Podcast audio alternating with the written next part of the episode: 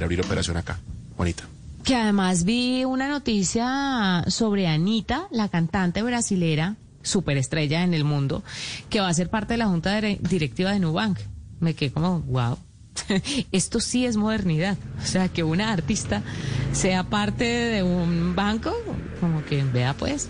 Todo pues porque ella, por supuesto, sabe cómo se mueve, cómo, cómo está la movida tecnológica. Me imagino que será un tema de promoción y demás, pero decía que estaba en la junta directiva de Nubank. Me sorprendió. Los dejé con la boca cerrada. Sí, sí, no, no había Sí, visto sí, eso. sí, sí, sí. Sí. No, yo, yo vi lo de Anita, yo vi lo de Anita, pero, pero quiero encontrar las razones para, eh, justamente porque, porque en efecto es una artista reconocida, eh, pero bueno, pues tendrá que imponerle el sello. ¿Saben a, mí que me alegra de todo esto? Que si hay una mayor participación de mujeres en las juntas directivas. Recuerden que lo hemos reclamado tanto acá. Esa participación pequeña que siempre hay, oiga, por alguna razón. Bueno, pues nos quedamos con la, con la, con la inquietud de que preguntarle a David Vélez. Que nos cuente un poco sobre su junta directiva de Nubank. Cuando- y a las 10 y un minuto nos pasamos un minuto. no, nos- cuando, cuando vuelva a ser fácil hablar con él. Sí. Ana Milena, Juanita, nos fuimos. Bueno, buenas noches. Feliz noche. Como siempre, a ustedes, gracias por acompañarnos. Quédense aquí conectados en Blue Radio. Buenas noches. Hoy en Blue Radio, Amigos de Bla Bla Blue, ¿cómo están? Soy Gali Galeano. Después de las 10 de la noche voy a estar con todos ustedes para decirles cómo llegué a la literatura. Así que allí nos vemos. Y me bebí tu recuerdo para que jamás vuelva a lastimarme. Bla Bla Blue, porque ahora te escuchamos en la radio. Blue Radio y bluradio.com, la nueva alternativa. Tu nombre yo quiero acordarme. Voces y sonidos de Colombia y el mundo en Blue Radio y bluradio.com, porque la verdad es de todos. Son las 10 de la noche, dos minutos. Bienvenidos a esta actualización de las noticias más importantes de Colombia y el mundo aquí en Blue Radio.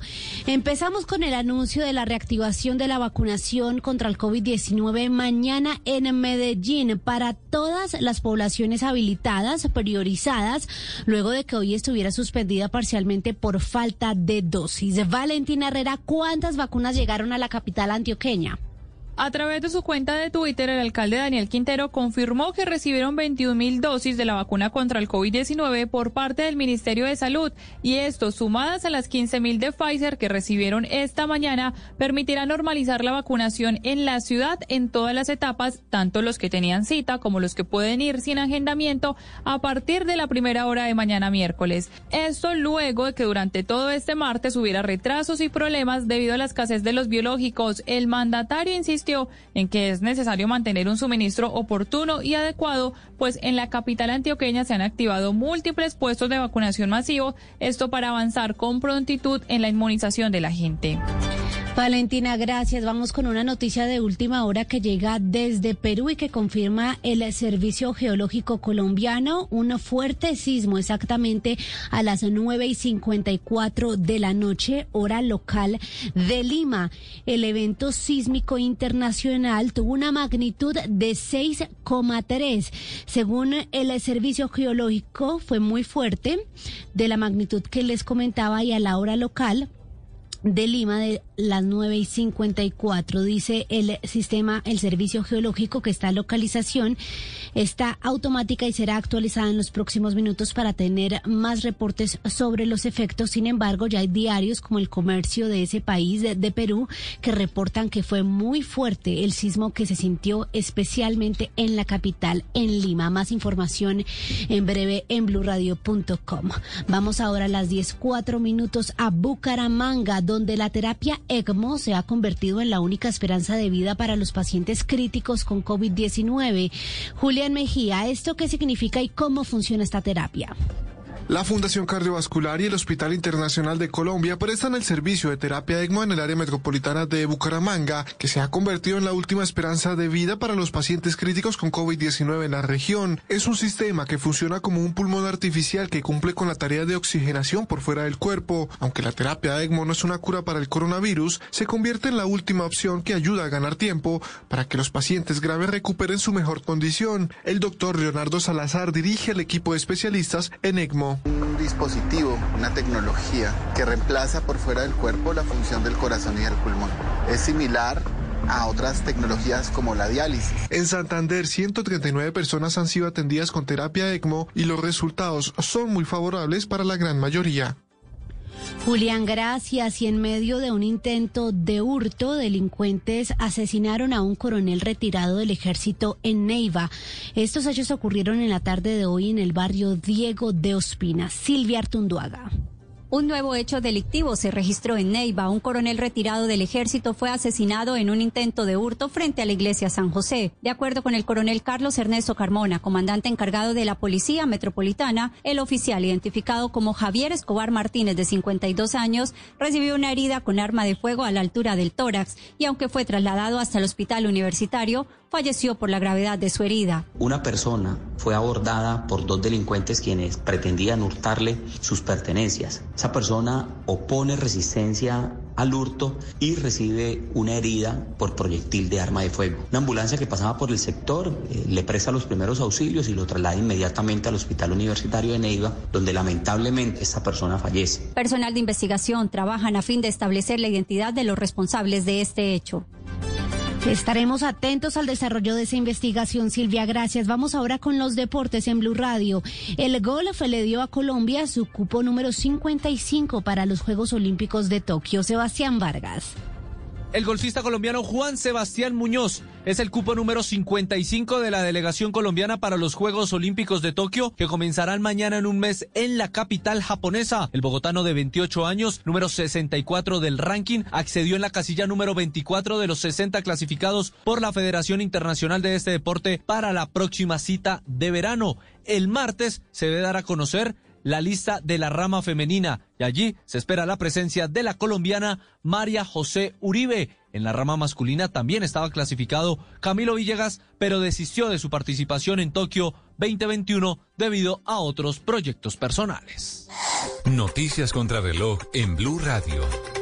A las 17 minutos, la noticia en desarrollo. El gobierno de Nicaragua justificó la detención de opositores y aspirantes a la presidencia, acusándolos de tramar un golpe de Estado en contra de Daniel Ortega aseguraron que son delitos que están relacionados con el encabezamiento y la dirección del de golpes de Estado, actividades vinculadas con terrorismo, menoscaban la independencia y la soberanía del Estado nicaragüense. Esto lo dijo el canciller del régimen de Ortega, Denis Moncada, en una entrevista a la cadena Telesur.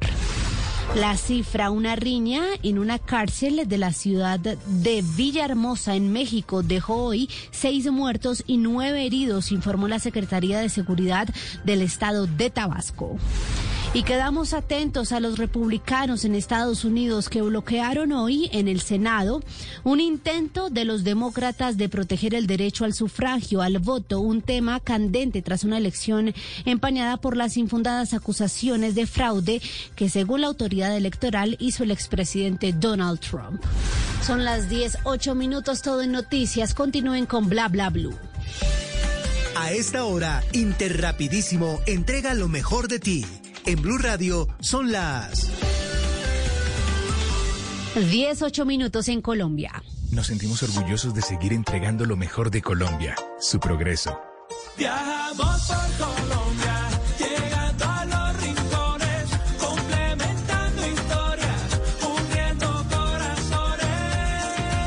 Llevamos 32 años entregando lo mejor de los colombianos en cada rincón del país. Y no pares de sonreír, esencia de nuestro país.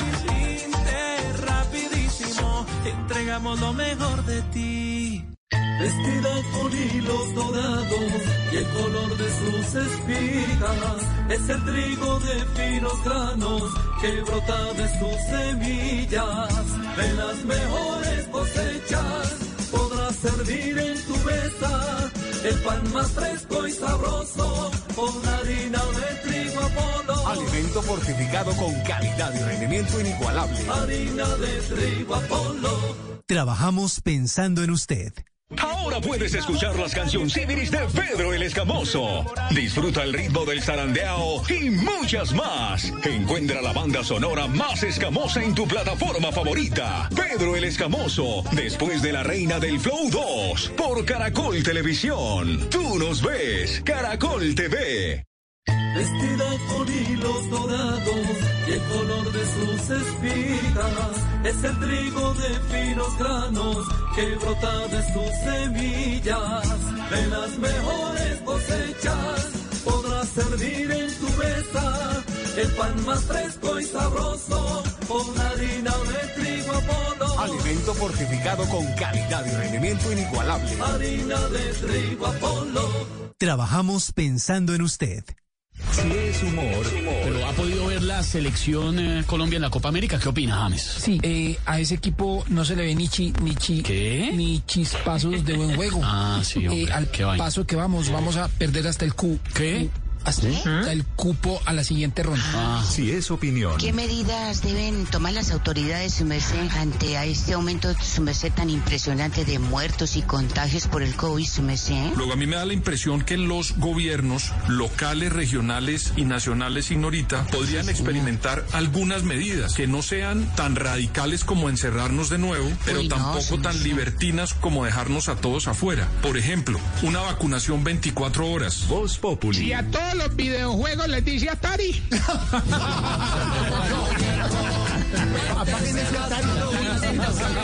De lunes a viernes desde las 4 de la tarde. Si es opinión y humor, está en Blue Radio, la nueva alternativa. Estás escuchando Blue Radio. Es momento de dormir. Mañana será un nuevo día para hacer realidad tus propósitos. Banco Popular. Hoy se puede, siempre se puede. Hoy enseñar significa aprender nuevas formas de llegar a cada estudiante. Y esto es lo que están haciendo miles de profesores para seguir acompañando a nuestros hijos. Hoy, con gestos como estos, nuestros profesores han hecho de este día un día extraordinario. Tú también lo puedes hacer. Banco Popular. Hoy se puede, siempre se puede.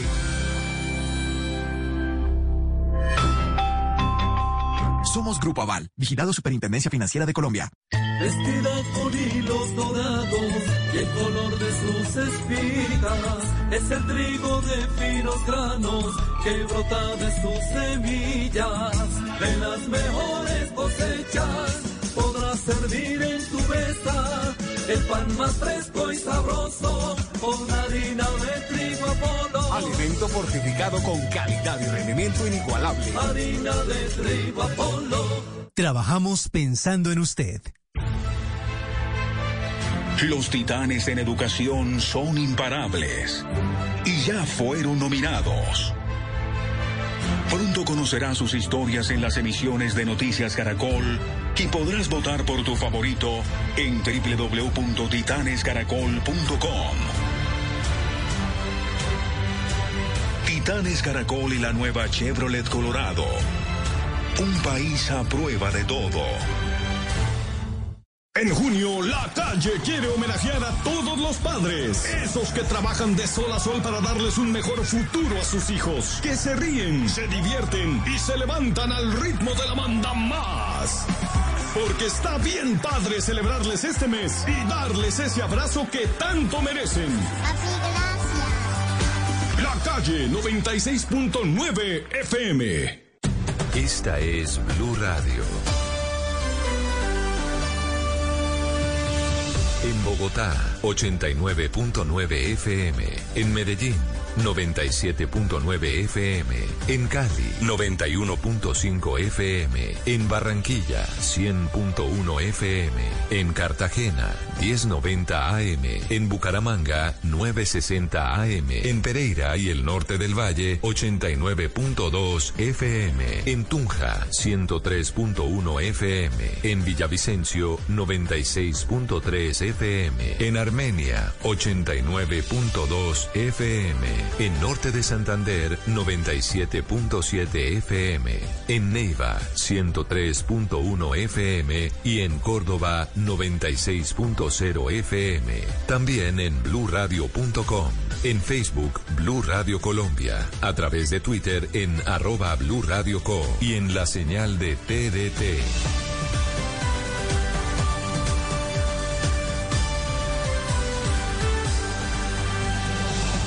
Blue Radio, la nueva alternativa. Hoy en Blue Radio. Amigos de Bla Bla Blue, ¿cómo están? Soy Gali Galeano. Después de las 10 de la noche voy a estar con todos ustedes para decirles cómo llegué a la literatura. Así que allí nos vemos. Y me bebí tu recuerdo para que jamás vuelva a lastimarme. Bla Bla Blue. Porque ahora te escuchamos en la radio, Blue Radio y bluradio.com. La nueva alternativa. Tu nombre yo quiero acordarme. ¿Qué se requiere para una buena conversación? Un buen tema, un buen ambiente, buenos interlocutores, preguntarles a los que saben y dejar que todos expresen su opinión. Cada noche encontraremos los ingredientes necesarios para las mejores conversaciones en Bla Bla Blue. La manera ideal de terminar el día y comenzar uno nuevo. Aquí comienza Bla Bla Blue. Conversaciones para gente despierta.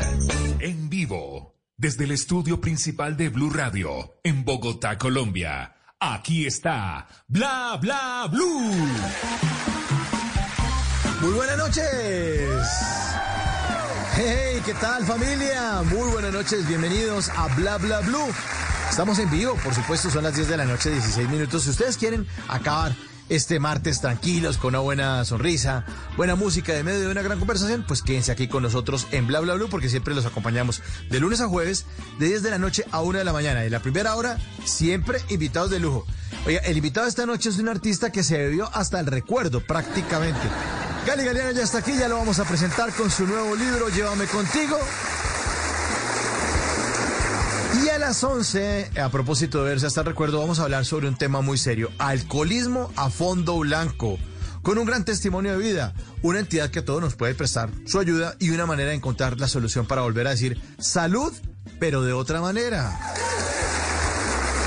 Así será después de las 11 de la noche en Bla Bla. Pero como aquí hablamos todos y hablamos de todo, pues los invitamos a quienes quieran saludar a nuestros invitados, hacerles preguntas, eh, a los comentarios que ustedes quieran, pues háganlos a través de nuestra línea telefónica 316-692-5274. Ayer me dijeron que la dije muy rápido, entonces voy a decirla despacio. 316 692 5274. Guarden ese teléfono, es el de Bla Bla Blue. Ahí ponemos, actualizamos lo que va ocurriendo en el programa, les sirve y nos pueden mandar sus comentarios. 316-692-5274. Así que tendremos un super programa. Ya estamos listos, los acompañaremos hasta la una de la mañana. Y ahora se ilumina el escenario número uno de Bla Bla Blue para dar la bienvenida a Gali Galeano. ¡Bienvenidos!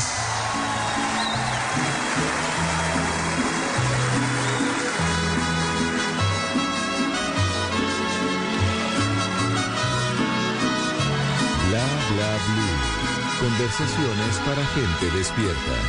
Mi mano izquierda tome tu retrato y la otra mano una copa de vino y brinde contigo sin estar presente y brinde contigo por tu amor ausente. Metí la foto y en ella tu imagen se fue disolviendo y poquito a poco y muy lentamente todo tu recuerdo me lo fui bebiendo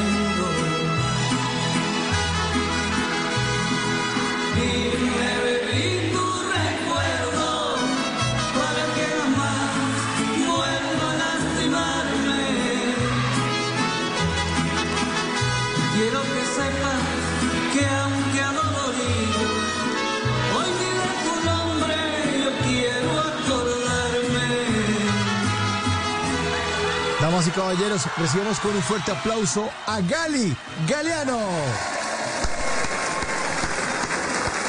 Mauricio, ¿cómo estás? Maestro. Ay, feliz de tenerlo nuevamente, Gali. Qué alegría que esté con nosotros esta noche, hombre. Hombre, qué placer. Un saludo muy especial para, para toda la gente que nos escucha. Bueno, nueva faceta suya, escritor Gali.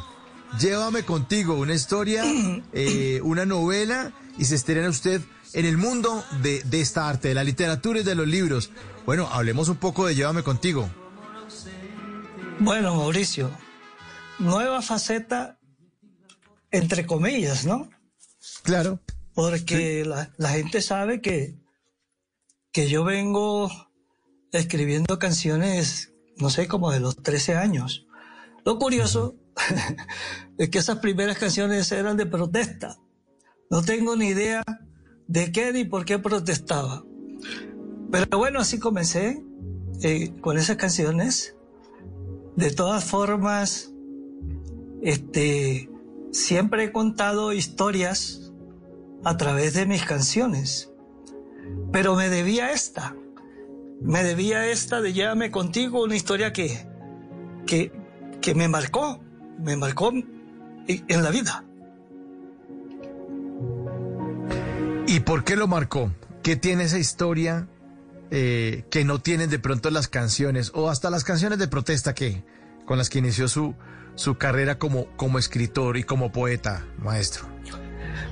A ver, Mauricio, cuando yo estaba niño, tengo todavía, tengo ese sonido, un sonido en mis oídos de una queja, de un quejido, casi, casi que tétrico. Eh, este era, era el sonido de mi abuela, que ella padecía una enfermedad que se llama esclerosis múltiple. Entonces, yo cuando estaba niño siempre llegaba a su lecho de muerte, no sé, como cualquier pelado, a contarle nimiedades, a contarle cosas que me pasaban en el día a día. Recuerdo a mi madre que, que cuando me veía en esas me decía, hijo, deja de estarle contando cosas a la abuela que ella no ve, no siente y ni escucha, creo yo.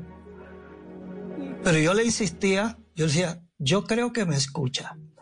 Entonces ella estaba en, su mundo de tinieblas, en su estado comatoso, y yo llegaba ahí a contarle cosas, pero lo que más recuerdo eran esos quejidos tétricos de ultratumba que ella emitía por esos dolores allá que, que sentía, y, y, eso es lo que más recuerdo. Por eso, por eso me marcó, Mauricio, me, me marcó.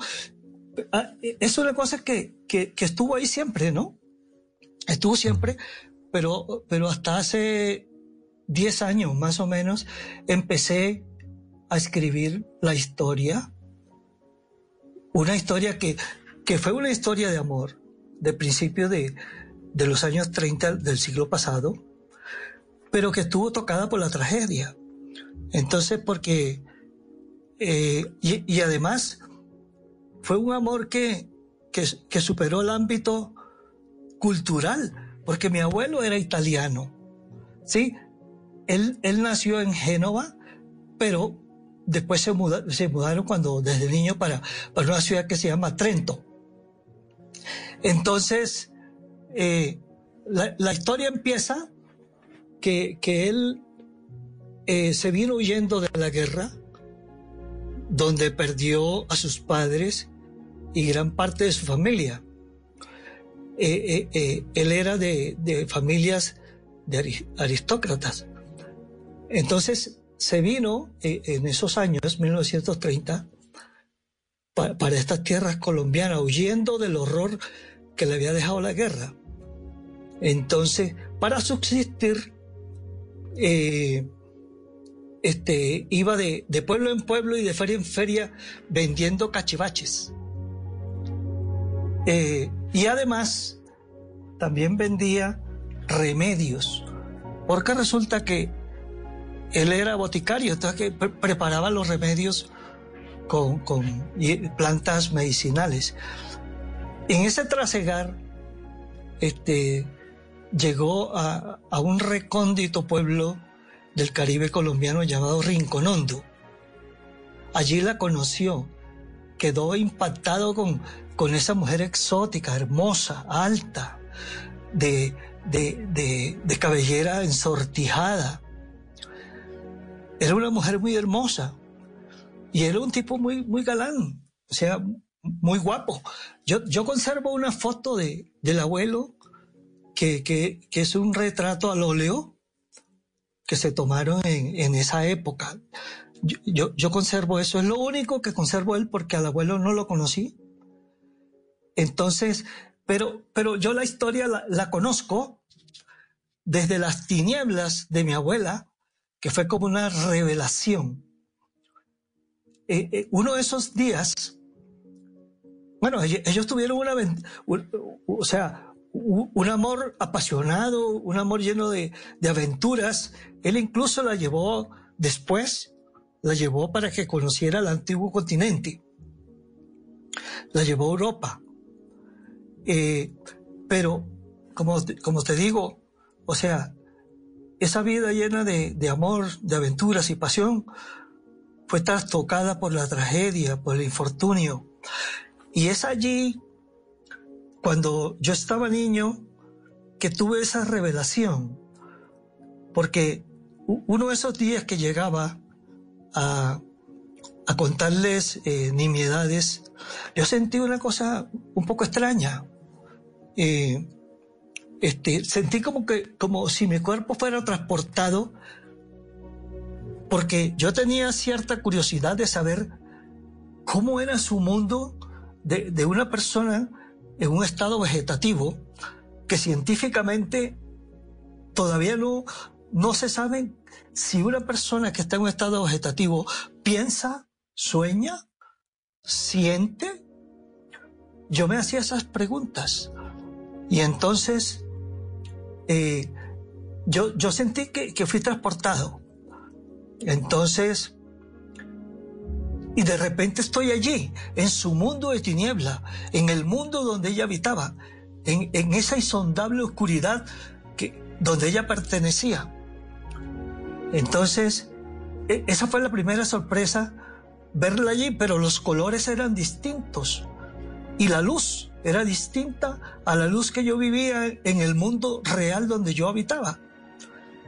Y estando allí, eh, quedo, perplejo, petrificado, cuando veo en un rincón del cuarto a la muerte acurrucada, metida en su capuchón, eh, con su aguijón afilado, eh, anclada al hombro, esperando dar la estocada.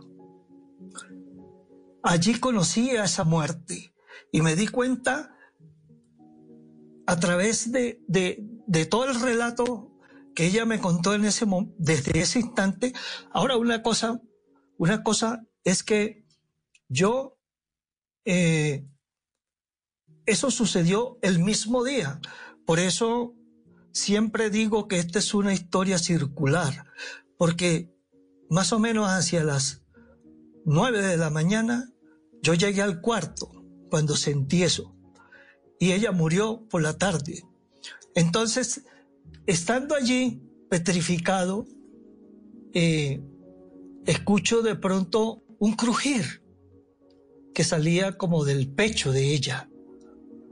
De repente, el pecho se abrió como si fuera una oruga y salió una gran mariposa azul que empezó a volar dejando esparcidas en el aire sus escamas de colores y siguió el hilo retrospectivo de su pasado para traer a Lisa los recuerdos a la abuela que ella no a viva voz, sino a través de una revelación me contó. Entonces, por eso te digo que eso fue una cosa, de pronto yo la cuento y la gente eh, dice, eso no puede suceder, pero a mí, a mí me sucedió y por eso te digo que marcó mi vida. ¿Y por qué usted nunca le contó esa experiencia a su mamá o a las personas que tenía? ¿Cuántos años tenía usted ahí? Porque uno de niño le pasa eso y se lo cuenta a alguien. Eso es una, es, es algo místico, es, es, increíble, es inexplicable. Sí, de pronto, eh, pues como estaba todavía un pelado, de pronto me guardé muchas cosas me guardé muchas cosas, pero sí algunas se las conté a mi madre. Porque es que mi madre siempre la atendía. ¿Sí? E, ella le, le introducía un pitillo plástico hasta la, hasta la boca del estómago. Y allí, y por ese conducto, le echaba las aguas aromáticas que era su alimento.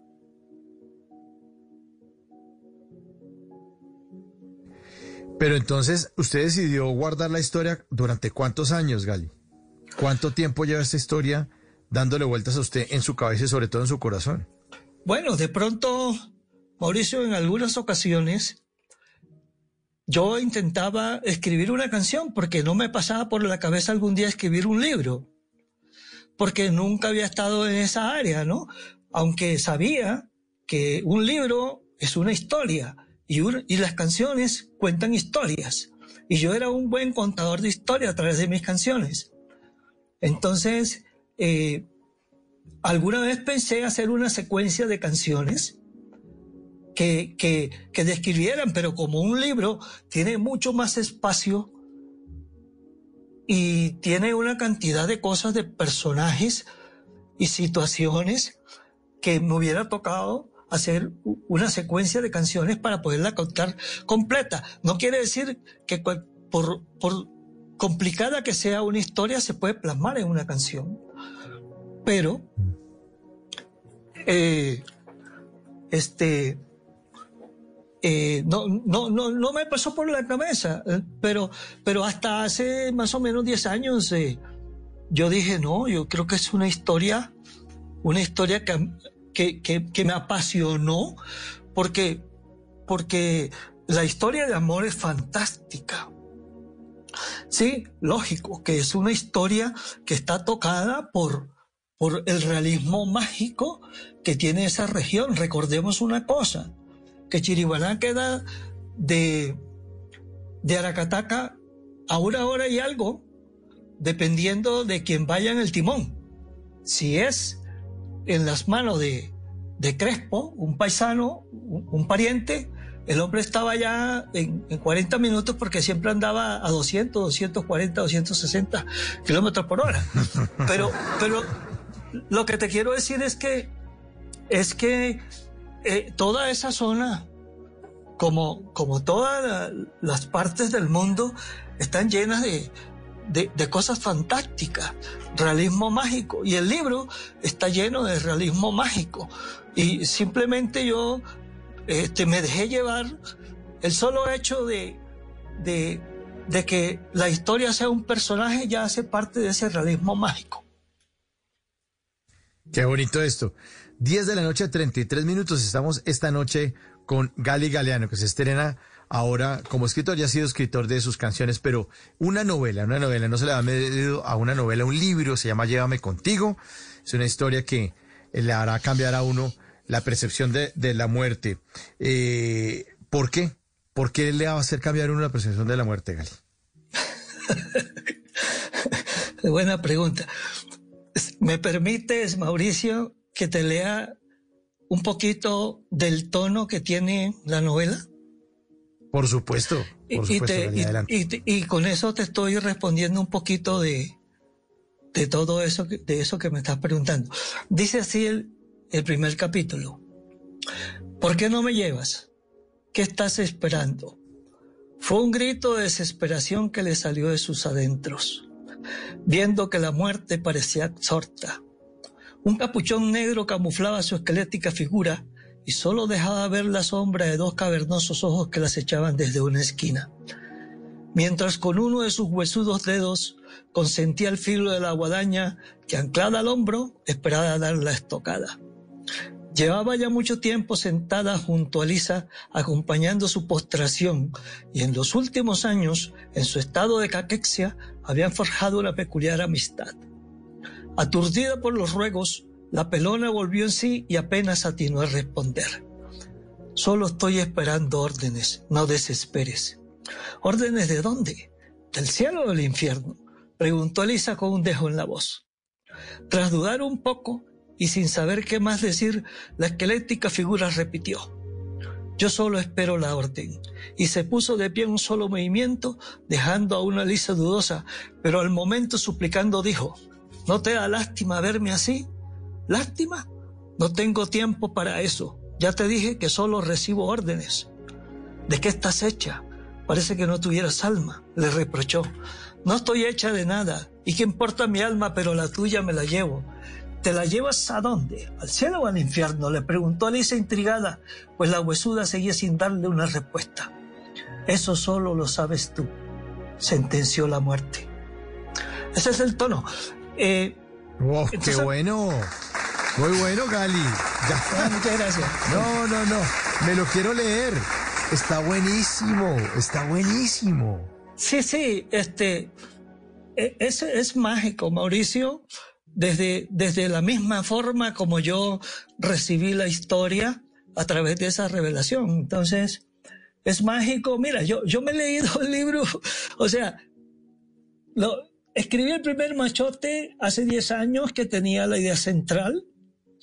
Eh, donde estaba el personaje de la muerte, la, la, historia de amor de ellos y, el recuento de, del entorno. Hay que decir también, pues, que, que un escritor es en un libro lo que vive también en su entorno. Entonces, también está salpicado un poquito de, de, de, las cosas reales que me contó ella y de la ficción, ¿no? Y Gali, también le tocó acudir a la investigación, porque usted nos comenta que eh, es una historia que sucedió en los años 30, en el siglo pasado.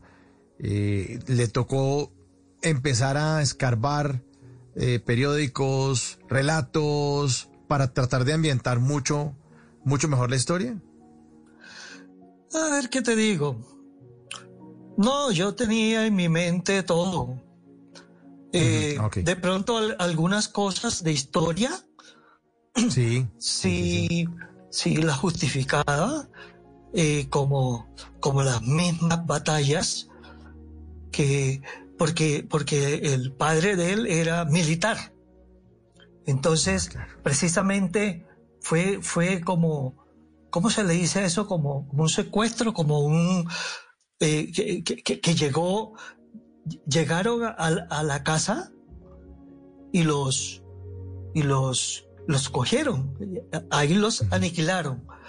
Eh, este, él estaba muy niño y se, y se metieron, eh, él con, con, su, con sus dos hermanos pequeños, porque los, los otros tres hermanos mayores se, se los llevaron como prisioneros de guerra. Entonces, eh, y, más o menos fue así. Entonces, eh, alguna parte de esa sí, sí, sí, sí la investigué. Y lo otro, los relatos de su abuela y, el contexto y un toque de realismo mágico y 10 años de trabajo. O sea, esto, esto, es, esto es un texto que, que además está madurado, ¿no? Eh, llegó algún momento donde vio y se desesperó por no encontrar la historia o no darle la vuelta o o no sentir que todavía estuviera con la cocción suficiente para ponerla sobre la mesa de sus lectores? Bueno, mira, precisamente hoy estaba leyendo El Machote. Este libro tiene 300 páginas, ¿sí? Y, El Machote, yo creo que no alcanza a, tener 25, pero era la idea central. O sea, el borrador. El borrador, sí, el, machote. O sea, pero, pero en el machote ya, estaba representado ¿qué es lo que pasa en, en, en el mundo de una persona que está sometida a un, en un catre, a un estado comatoso, en un estado comatoso? O sea, esa era mi pregunta, saber si esa persona piensa, sueña y cómo era su universo allí en ese mundo. Yo lo descubrí y no solamente descubrí eso, descubrí una cosa, que, que cada persona tiene su propia muerte, no la muerte, Mauricio, en sí en general, lo que es la muerte, el, el, el fin de una existencia. ¿Sí? No solamente eso, sino la muerte física. ¿Sí?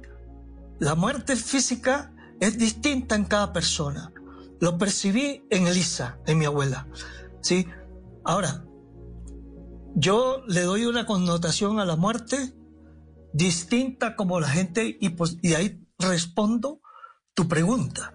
Yo le doy una percepción a la muerte humana. La muerte de la abuela era humana, humanizada, digámoslo así más bien, era humanizada. Era una muerte que sentía, que pensaba, que reaccionaba, que, que se emberracaba, que lloraba. Y, y, una muerte que discutía, pero, pero que también, eh, más allá de como la gente la pinta, eh, eh, escabrosa, también tenía una cosa de bondad.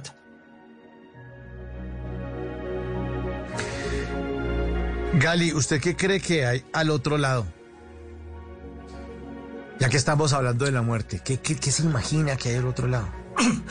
Bueno, mira, Mauricio, o sea, desde la per percepción cristiana, uh -huh. tengo que aceptar que hay vida después de la muerte. Hay vida después de la vida. Desde mi percepción cristiana.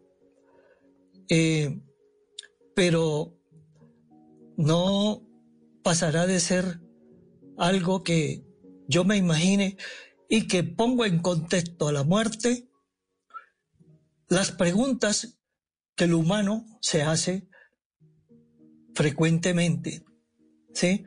Yo quería, a través de la muerte, que me contara qué había más allá. La muerte me hizo unas respuestas, me dio unas respuestas. ¿Sí? Me dio unas respuestas que yo le hice, que yo le hice a través del omnisciente, ¿no? Entonces, ella me dio una respuesta, pero la respuesta real quizás no la tengo y nadie la tiene. Sin embargo, tener claro que uno va a morir o que existe la muerte, sobre todo en la infancia, eso hace que uno cambie la perspectiva absolutamente de todo, ¿no? Que empiece a aprovechar los días, eh, incluso lo que nos está pasando ahora con el tema del COVID. Vemos sí. la muerte y la tenemos tan cerca y sí. muchas personas todavía tienen el dolor de sus familiares y amigos que mueren. Empieza a cambiar la percepción del mundo con respecto a todo. Sí, sí, sí, es cierto. Es cierto. Y, y, y fíjate que eh, una de las cosas, aparte de que cuando la gente termina el libro, ve la muerte distinta. La muerte hace parte de la vida. Eh, pero otra cosa que tiene, que me gusta, es que precisamente hay un personaje que se llama Melín, ¿sí? Que es cualquier muchacho que sueña.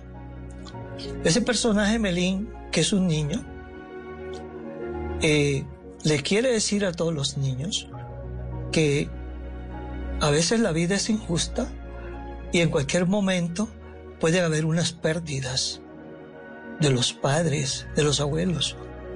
Entonces, es como decirle a, que, a aquellos niños, a aquellos infantes que, que se que estén predispuestos, ¿no? Porque debemos entender que la muerte hace parte de la vida.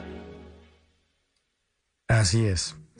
Así es, la muerte hace parte de la vida. ¿Y a usted qué cree que le está haciendo falta por hacer en la vida? antes de que, antes de que le, le llegue el momento, Gali? ya sembré un árbol, ya tengo unos hijos y ya escribí un libro. Ah, no, estamos hechos, estamos listos. Pero no estoy dispuesto. Creo que hace falta mucho Gali. Hay muchas cosas, tengo muchos proyectos. Yo soy casi arquitecto y tengo proyectos de construcción que hacer. Sí, quiero desarrollar proyectos.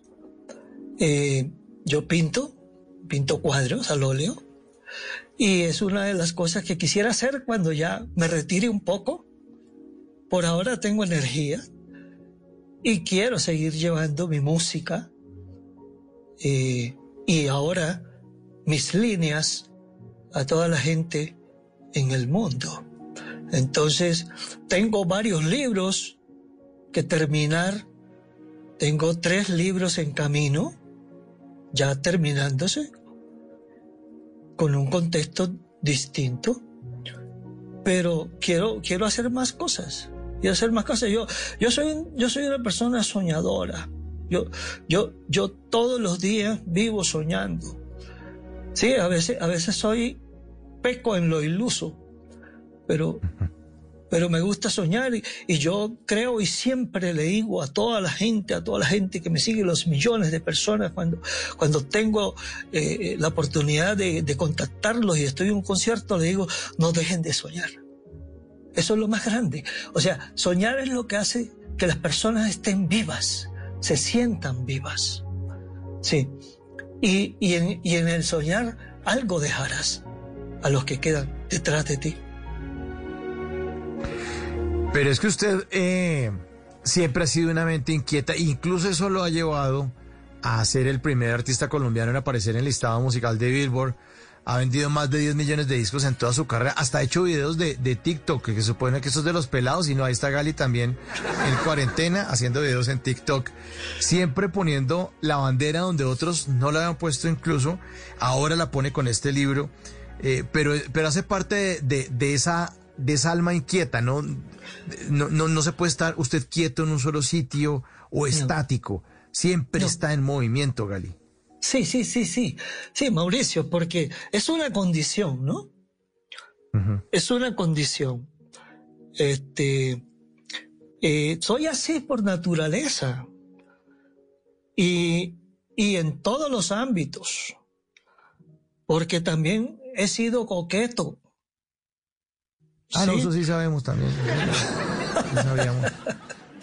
pero bueno, o sea, este, eh, soy así, pero por naturaleza. Eh, fíjate que en la música he sido versátil. He hecho de todo, he hecho boleros, he hecho, he hecho ranchera, he hecho salsa, he hecho norteños. Yo incluso puedo buscar una canción por ahí, Mauricio, que podría decir que inventé el reggaetón. ¿Así? ¿Ah, sí, yo hice por allá unas vainas unas vainas que tenían ese tinte, pero yo no sabía por qué. No sabía por qué. No, siempre he sido inquieto, no sé, a mí, a mí me gusta, pero hay una cosa muy importante, Mauricio, que soy muy apasionado, o sea, yo todo me lo tomo a pecho, o sea, ¿me entiendes? A mí, ahora, hay una cosa que yo le quiero decir a toda la gente. Yo hago de todo, no sé si todo lo haga muy bien, pero lo hago con pasión. Y yo le digo a la gente que, que no se preocupen por, por el resultado final. Este, preocúpense por, por sentir las cosas en el recorrido. O sea, hoy tengo este libro eh, escribiéndolo desde hace unos años, pero, pero lo he hecho con mucha pasión. Ahora tengo que decir una a Mauricio. O sea, no es que lo venía escribiendo todos los días, porque mis giras y las cosas no, no me dejaban mucho chance. Pero últimamente, durante los últimos dos años, le he metido el acelerador hasta, hasta ya tenerlo. Pero incluso, tú lo debes saber como periodista, que uno escribe y después lee, pero después que lee, uno quiere cambiar, agrega, quita, pone. Y yo tengo tres versiones del libro. Tres versiones del libro. Y es un libro hecho con, con, con mucha calma, además. porque usted nos cuenta, si la gira le interrumpen, porque además el, el ser escritor es un oficio, es un momento de encierro eh, con usted mismo frente al computador, dele y sáquelo y sin distracciones, ¿no? Se necesita uno estar concentrado en, y, y, y, eso es el momento también de su vida en el que está. Ya está concentrado también en usted, ¿no? No, no, tanto en la gira, el teléfono, la, la foto. Sí, sí. Sí, sí. Sí, tengo una vida reposada y, y, tal, y tal vez ese reposo también me, me lo están dando mis, mis dos nietos, mis primeros dos nietos, ¿sí? Maite y Dante. O sea, son la luz de nuestros ojos. O sea, ellos me, me llenan, o sea, Es una cosa fantástica. Y en toda esta vida que usted ha tenido, que ha sido una vida exitosa, una vida llena de aplausos, eh, una vida que ha merecido ser contada incluso con telenovela y todo, grabada la historia de Gali Galeano. Eh, a las 10 y 50, ¿qué es lo más jodido que le ha pasado a usted en su vida, en este recorrido? Porque uno, uno muchas veces ve los aplausos, lo ve maquillado, lo ve en el escenario, lo ve sonriente, eh, pero detrás también del artista a veces hay cosas que uno dice, uff esto, esto fue duro y, en su carrera, ¿no? Porque obviamente el, tema que nos contó de su abuela, de verla en, en, la cama con esclerosis múltiple, pues esto es bastante duro. Aparte de eso, como artista, ¿qué cosas tenaces le han pasado a Gali Galeano? Bueno, Mauricio, como, como artista, indiscutiblemente, eh, las dos veces, los dos decesos de mis padres, mi madre y mi padre, ese mismo día me, tocó concierto. Uno estaba en Ecuador, ¿sí? en, un estadio abarrotado de gente. Y, me dieron la noticia ya por la tarde y, pues me tocó cantar. Ese fue con mi mamá y mi papá igual. Estábamos inaugurando un centro comercial gigante aquí en Bogotá y, y ese día que, incluso la dueña era una francesa, hablaba muy poco, muy poco español, pero ella se enteró de la tragedia y, y, se subió al escenario a decirle al público del valor que yo tuve para, para cantar, sabiendo que mi padre estaba ese día en un ataúd. Entonces, han sido las dos cosas difíciles, tener que sonreírle a la gente cuando por dentro estaba destrozado. Y ahora vamos a los gloriosos y gozosos. ¿Qué ha sido lo más chévere que le ha pasado? Usted dice, wow, esto sí, qué, qué grande, qué, momento, qué momento. Eh, bueno, ha habido muchas cosas, pero indiscutiblemente los hijos, ¿no? parece frase de cajón, pero es así, yo creo que no puede haber una cosa, cuando uno tiene un concepto de familia, porque eh, mi cultura me lo exige así. Hay otras culturas, en otras latitudes del mundo, incluso en Colombia también, donde los hijos llega un momento muy temprano, digamos a los 15 años, 16, que ya se tiene que ir de la casa porque los padres lo, prácticamente lo están echando, pero para mí la familia es lo más sagrado, es lo más sagrado. De ahí pues cuando me dijeron que, que mi canción, Frío de Ausencia, mi primera canción, estaba en la lista de la Billboard y tenía dos canciones más en primer lugar y yo ni sabía, yo no tenía ni siquiera idea que era la Billboard, yo tenía ni idea que era eso. Yo se veía a la gente de la compañía discográfica que todos brincaban en una sola pata, porque, por eso, pero yo, no sabía que era Billboard, yo me vi de enterar después.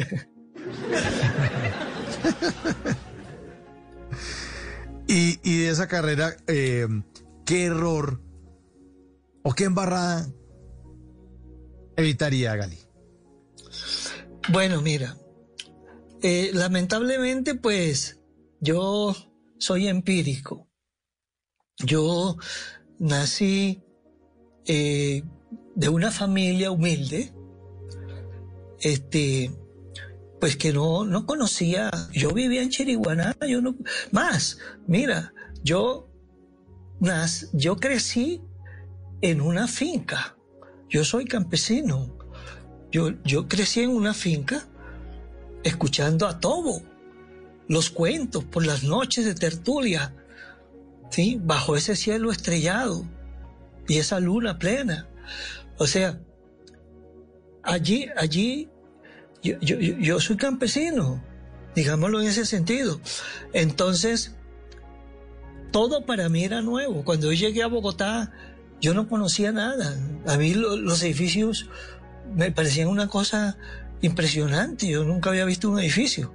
Entonces, eh, yo cometí muchos errores, ¿sí? Incluso vino una gente de una compañía discográfica de Estados Unidos a buscarme, que me daban apartamento, casa, todo, carro y todo para que yo me radicara allá para hacer una carrera grande y yo no quise, yo no lo quise, ¿sí?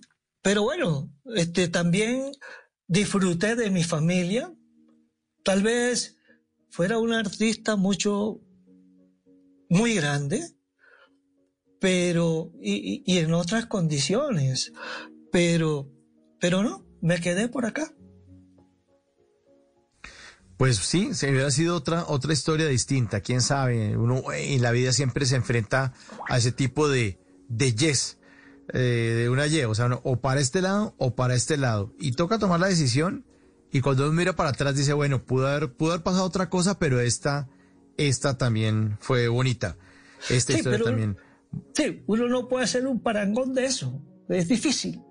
Es difícil, pero yo, yo sí sé yo sí sé, porque yo comencé con unos artistas que, que eh, trascendieron mucho más. ¿sí? Y tal vez yo, eh, radicado donde me querían poner, en Los Ángeles, este, hubiera tenido un alcance, hubiera aprendido el inglés y muchas cosas. Quién sabe dónde estuviera, la verdad. Pero, pero, pero bueno, o sea, también puedo decir a plenitud que, he disfrutado del cariño grande de todo el público latinoamericano, porque me he paseado por muchas partes, por Europa, le he cantado a, todo, mucha gente en el mundo, muchos países. O sea, he realizado mi, mi sueño y sin, sin en ningún momento llegar a sentir eso. Simplemente la vida es como es. Así es, la vida es como es, la vida es como es. 10.57. Esta noche Gali Galeano en Bla Bla Blue hablando de su libro Llévame contigo. Gali, ¿qué quiere que nos llevemos de usted? Cuando usted no esté, ¿qué quiere que nosotros nos llevemos o nos va a dejar? ¿O qué quiere que nosotros tengamos en nuestra cabeza y en nuestro corazón cuando hablemos de Gali Galeano? Lo que, lo que me ha dado la gente durante todo este tiempo, cariño, cariño. O sea, mira, yo no puedo decir que no pueda tener enemigos, pero que yo los conozca, no sé. Yo no, yo no tengo una palabra de, de, de envidia, de egoísmo, de ningún ese tipo de cosas hacia la gente. Yo amo a la gente. Yo amo a la gente. Yo, a mí me contenta cuando a la gente le va bien. Yo no soy como otros de pronto que se satisfacen porque alguien cae, porque alguien comete un error y se, tropieza y se cae. No, yo creo que todo el mundo necesita vivir, comer, subsistir. Entonces, yo, a mí me, hace feliz cuando la gente le va bien. Entonces yo carezco de esas cosas. Gali, finalmente, ¿En dónde podemos encontrar Llévame contigo? Yo ya estoy que me lo quiero leer. O sea, ese fragmento que usted leyó ya me dejó, pero le cuento de una antojada. Quiero tenerlo en mis manos. ¿Dónde lo puedo conseguir? ¿Dónde lo compro? Está bien, Mauricio. Mira, eh, la gente puede entrar a mi página web que es www.galigaliano.com. Allí entran y no solamente, o sea, se pueden leer el primer capítulo, ¿sí? Y la gente puede conseguir ahí el libro físico o digital. Y hay una cosa, Mauricio, que no sé si sea tu caso, pero ya empezamos a vender libros autografiados. La gente va a pagar un poquito más, pero se le está enviando a la gente los libros autografiados. Ya empezamos a venderlos en nuestra página web. Así que pues la gente los invito para que nos sigan, entren allí, conozcan más cosas y, y podamos tener una buena conexión, una buena interacción eh, entre mis líneas y todos mis amigos. Pues así será, Gali. Muchas gracias por hacer parte esta noche de Bla Bla Blue. Lo despido con uno de sus grandes éxitos, precisamente el que estamos hablando, que lo metió en esa lista Billboard Frío de ausencia. Gali Galeano, muchas gracias por estar esta noche aquí en Bla Bla Blue. Muchas gracias, Mauricio. Un placer para ti y, y a todos mis amigos de Bla Bla Blue. Un abrazo y que Dios me los bendiga. Gali Galeano en Bla Bla Blue. Bla Bla Blue.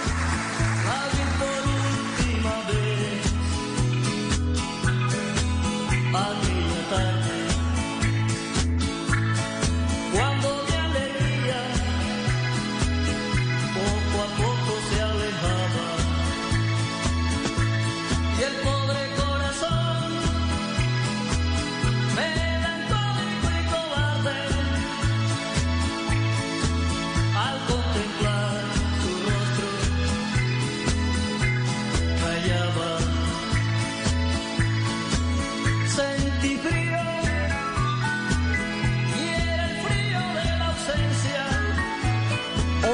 noche en punto. Estamos en Bla Bla Blue. Viene voces y sonidos, la actualización de las noticias más importantes de Colombia y del mundo. Y al regreso, vamos a hablar de alcoholismo a fondo blanco. Vamos a tener un testimonio de vida, una entidad que a todos nos puede prestar su ayuda y una manera de encontrar una solución para volver a decir salud de otra manera. Esto es Bla Bla Blue. Ya regresamos.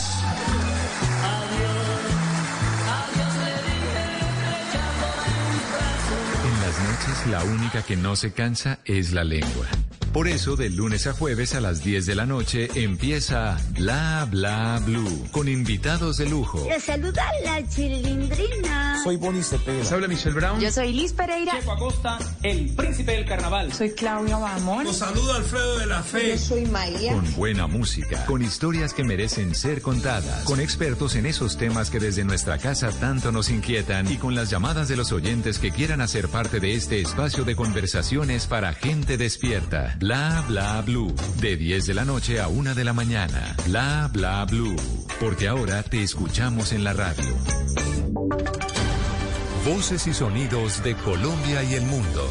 En Blue Radio y bluradio.com. Porque la verdad es de todos.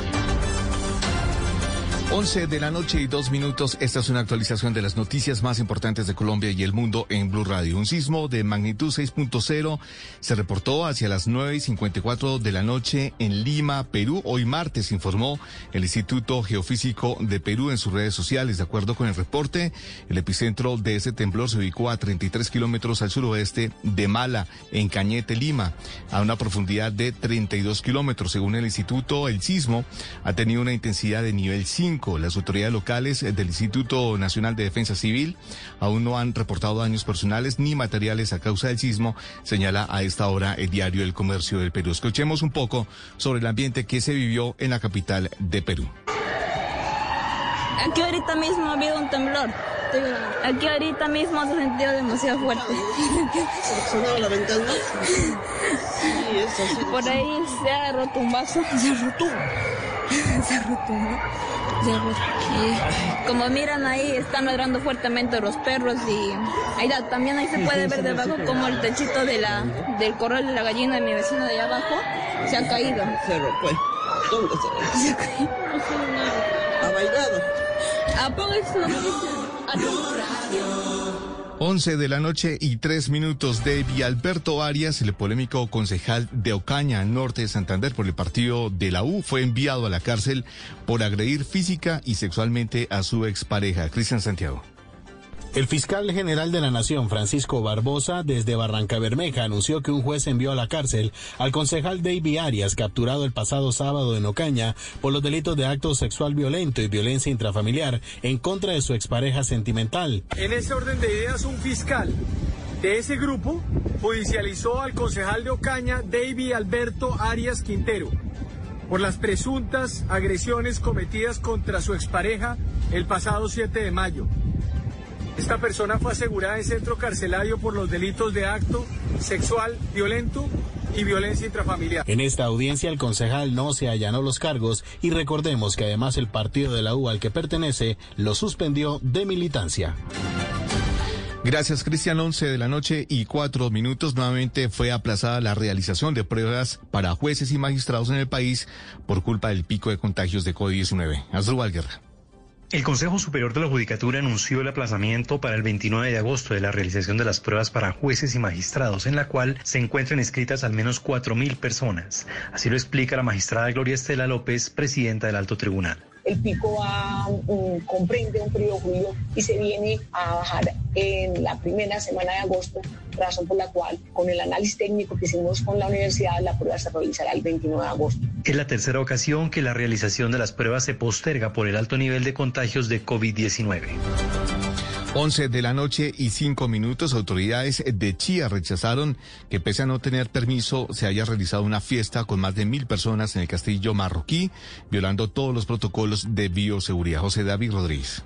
Hablamos hace pocos minutos con Liliana Villalobos, secretaria de Educación de Chía, además de alcaldesa encargada. Confirma que hace varios días se le había negado la solicitud a los responsables de esta fiesta en el castillo marroquí, más de mil personas según las autoridades. Sin embargo, se volvió a hacer una evaluación del sitio y de esos permisos y también se les volvió a negar. La sorpresa fue cuando en pleno operativo este fin de semana se encontraron a estas miles de personas. Fue comunicado al representante legal al empresario por escrito, sin embargo, eh, pues se presenta el día 18 actividad dentro de lo autorizado que son gastrobares y al tener pues eh, la evidencia de que efectivamente se había salido del contexto y lo que se estaba realizando era un evento público que ya se había negado al comité de eventos, se procede a hacer la cancelación del evento, el cierre y la evacuación de las personas. Dice la alcaldesa encargada que usaron la figura de gastrobar para poder funcionar se intensificarán entonces los operativos este fin de semana en Chía. 11 de la noche y 6 minutos. Atención a esto porque en medio de un intento de hurto, delincuentes asesinaron a un coronel retirado del ejército en Neiva. Los hechos ocurrieron la tarde de este martes en el barrio Diego Ospina. Silvia Artunduaga. Un nuevo hecho delictivo se registró en Neiva. Un coronel retirado del ejército fue asesinado en un intento de hurto frente a la iglesia San José. De acuerdo con el coronel Carlos Ernesto Carmona, comandante encargado de la Policía Metropolitana, el oficial identificado como Javier Escobar Martínez, de 52 años, recibió una herida con arma de fuego a la altura del tórax y aunque fue trasladado hasta el hospital universitario, falleció por la gravedad de su herida. Una persona fue abordada por dos delincuentes quienes pretendían hurtarle sus pertenencias persona opone resistencia al hurto y recibe una herida por proyectil de arma de fuego. Una ambulancia que pasaba por el sector eh, le presta los primeros auxilios y lo traslada inmediatamente al Hospital Universitario de Neiva, donde lamentablemente esta persona fallece. Personal de investigación trabajan a fin de establecer la identidad de los responsables de este hecho. Noticias contra reloj en Blue Radio. Y cuando ya son las 11 de la noche y 7 minutos, la noticia en desarrollo de Estados Unidos eh, alertó por un extraño ejercicio militar de Rusia en el Océano Pacífico muy cerca de las islas de Hawái. La Armada rusa movilizó buques, submarinos y aviones para llevar a cabo simulacros de ataques contra portaaviones enemigos. La cifra que es noticia, las declaraciones de importación ante la DIAN en abril de 2021 registraron más de 4.600 millones de dólares, 1.600 millones más que en 2020, informó el DANE. Y seguimos atentos porque el gobierno nacional informó que está confirmada la llegada de 1.100.000 dosis de Pfizer este fin de semana. El 26 de junio llegarían 1.900.000 dosis de Sinovac. El desarrollo de esas y otras noticias en blurradio.com y en Twitter en arroba blurradioco. Continúen con bla bla blue, conversaciones para gente despierta. El mundo nos está dando una oportunidad para transformarnos, evolucionar la forma de trabajar, de compartir y hasta de celebrar. Con valentía enfrentaremos la realidad de una forma diferente porque transformarse es la nueva alternativa. Blue Radio. Estás escuchando Blue Radio. Termina el día con una actividad que disfrutes como leer o escuchar música. Es tiempo de cuidarnos y querernos. Banco Popular. Hoy se puede, siempre se puede. Hoy estás a un clic de tu tarjeta de crédito del Banco Popular. Hasta con un año sin cuota de manejo, clic. Sin papeles y sin tener que ir al banco. Clic. Solicitud y aprobación en línea. Clic. Y lo mejor, te la llevamos a domicilio. Haz clic en bancopopular.com.co y solicita tu tarjeta de crédito del Banco Popular. Banco Popular. Hoy se puede, siempre se puede. Somos Grupo Aval, vigilado Superintendencia Financiera de Colombia. Aprobación de tarjeta sujeta a política de crédito del Banco Popular. Para Teresa, Luis, Felipe, Andrea, María, Juan, José, Gabo, Don Lucho, Laura, Fernando y Fernanda. Flor, Dani. Para que todos reactivemos la vida, el país nos necesita unidos en una sola voz de aliento. Por eso, hoy nuestra voz dice, yo me sigo cuidando del COVID-19. Blue Radio.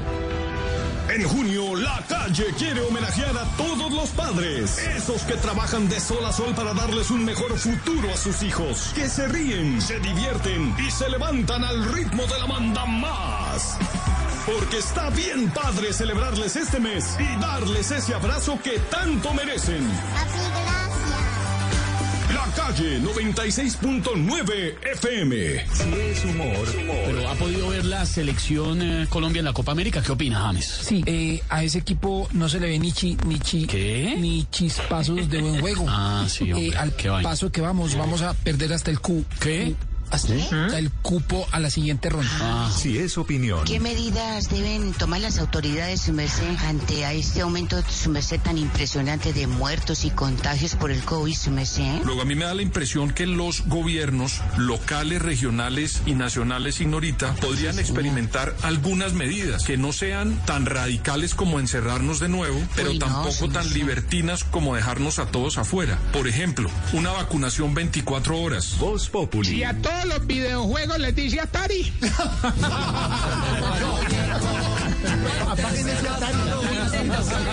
De lunes a viernes desde las 4 de la tarde. Si es opinión y humor, está en Blue Radio, la nueva alternativa. En las noches, la única que no se cansa es la lengua. Por eso, de lunes a jueves a las 10 de la noche empieza Bla Bla Blue, con invitados de lujo. Soy Franci, la voz popular de América. Venga, los saluda Rubén Darío Arcila Rubencho. Soy Fabio Rubial. Los saluda Miguel Happy Lora. Con buena música, con historias que merecen ser contadas, con expertos en esos temas que desde nuestra casa tanto nos inquietan y con las llamadas de los oyentes que quieran hacer parte de este espacio de conversaciones para gente despierta. Bla bla blue. De 10 de la noche a 1 de la mañana. Bla bla blue. Porque ahora te escuchamos en la radio.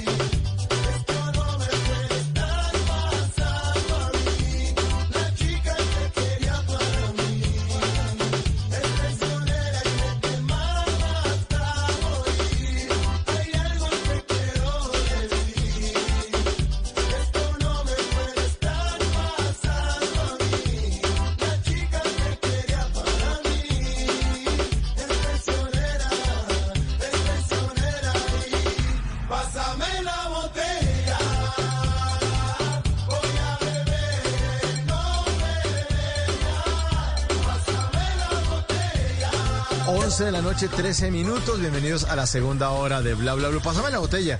Se llama este clásico del reggaetón del dúo panameño Match Andari. Eh, dicen ellos que van a ver en nombre de ella. Lo cierto es que cuando uno está atrapado en el alcohol, cualquier excusa es válida. El alcoholismo está catalogado por todas las entidades globales como una enfermedad que afecta a la salud pública a nivel mundial eh, e incluso eh, eh, destruye, el alcoholismo destruye individuos, sueños y hasta familias enteras.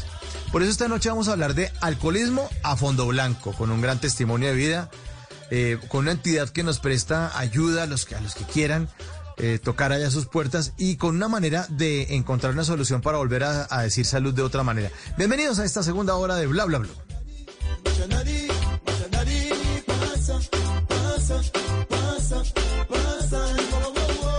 Y para hablar sobre alcoholismo a fondo blanco, esta noche hemos invitado a Agustín. Es un hombre que ha sufrido esta enfermedad y que esta noche quiere compartir con ustedes, nuestros oyentes de Bla Bla Blue, su experiencia para que veamos que sí es posible dominar esa botella. Nuestro invitado nos ha pedido ocultar su verdadero nombre y por eso esta noche lo vamos a llamar Agustín. Agustín, muy buenas noches y muchísimas gracias. Bienvenido, muchas gracias por estar aquí con nosotros en Bla Bla Blue. Muy buenas noches. Muchas gracias, señor periodista, por abrir los micrófonos de Blue Radio para la comunidad nacional e internacional. Ahora pues que gracias a las plataformas virtuales y al Internet, las ondas hercianas pueden traspasar fronteras. Muchas gracias por invitarnos, por invitar a dar un testimonio. Bueno, Agustín, ¿quién es o quién era Agustín? ¿Qué pensaba de la vida? Háblanos un poco de su historia, por favor. Bueno, voy a empezar hablando de cómo inició mi carrera alcohólica, cómo inició, cómo se manifestaron los síntomas en mí. Empezó todo obviamente con el primer contacto con el elemento alcohol. Es conocido en, que en nuestras familias o en los... Es habitual que se celebre, se festeje en reuniones, en eventos, eh, el solvente social sea el licor. No estamos pues haciendo como como como juzgando o como calificando el que el elemento licor esté presente porque hace parte pues de, de la vida en sociedad. Pero algunos seres humanos, hombres y mujeres, tenemos como unas particularidades o unas características que nos hacen distintos a otros. Eh, ¿Cuáles son esas características? Es que nuestra nuestro cuerpo y nuestra mente y nuestra condición hace que al tener contacto con el elemento alcohol, con el licor, como que en nosotros surja un deseo imperioso por consumir licor, como una especie de sed por el licor. Y eso se empieza a experimentar cuando se empieza la relación con el licor, que en mi caso fue pues en una reunión familiar, eh, cuando era niño consumí licor o, mi padre me, me, suministró una copa de aguardiente. No recuerdo sino hasta el otro día que amanecí con dolor de cabeza, en fin. Luego pasaron unos años y volví a consumir licor en una primera comunión. Ahí también empecé yo a notar que no, no me sentía como se sentían los que estaban conmigo, como que salía otro que, que me habitaba es decir, como que mi personalidad no era igual. Yo, yo veía que mis amigos seguían siendo como ellos eran, pero en mí sucedía que empezaba como a, reaccionar distinto.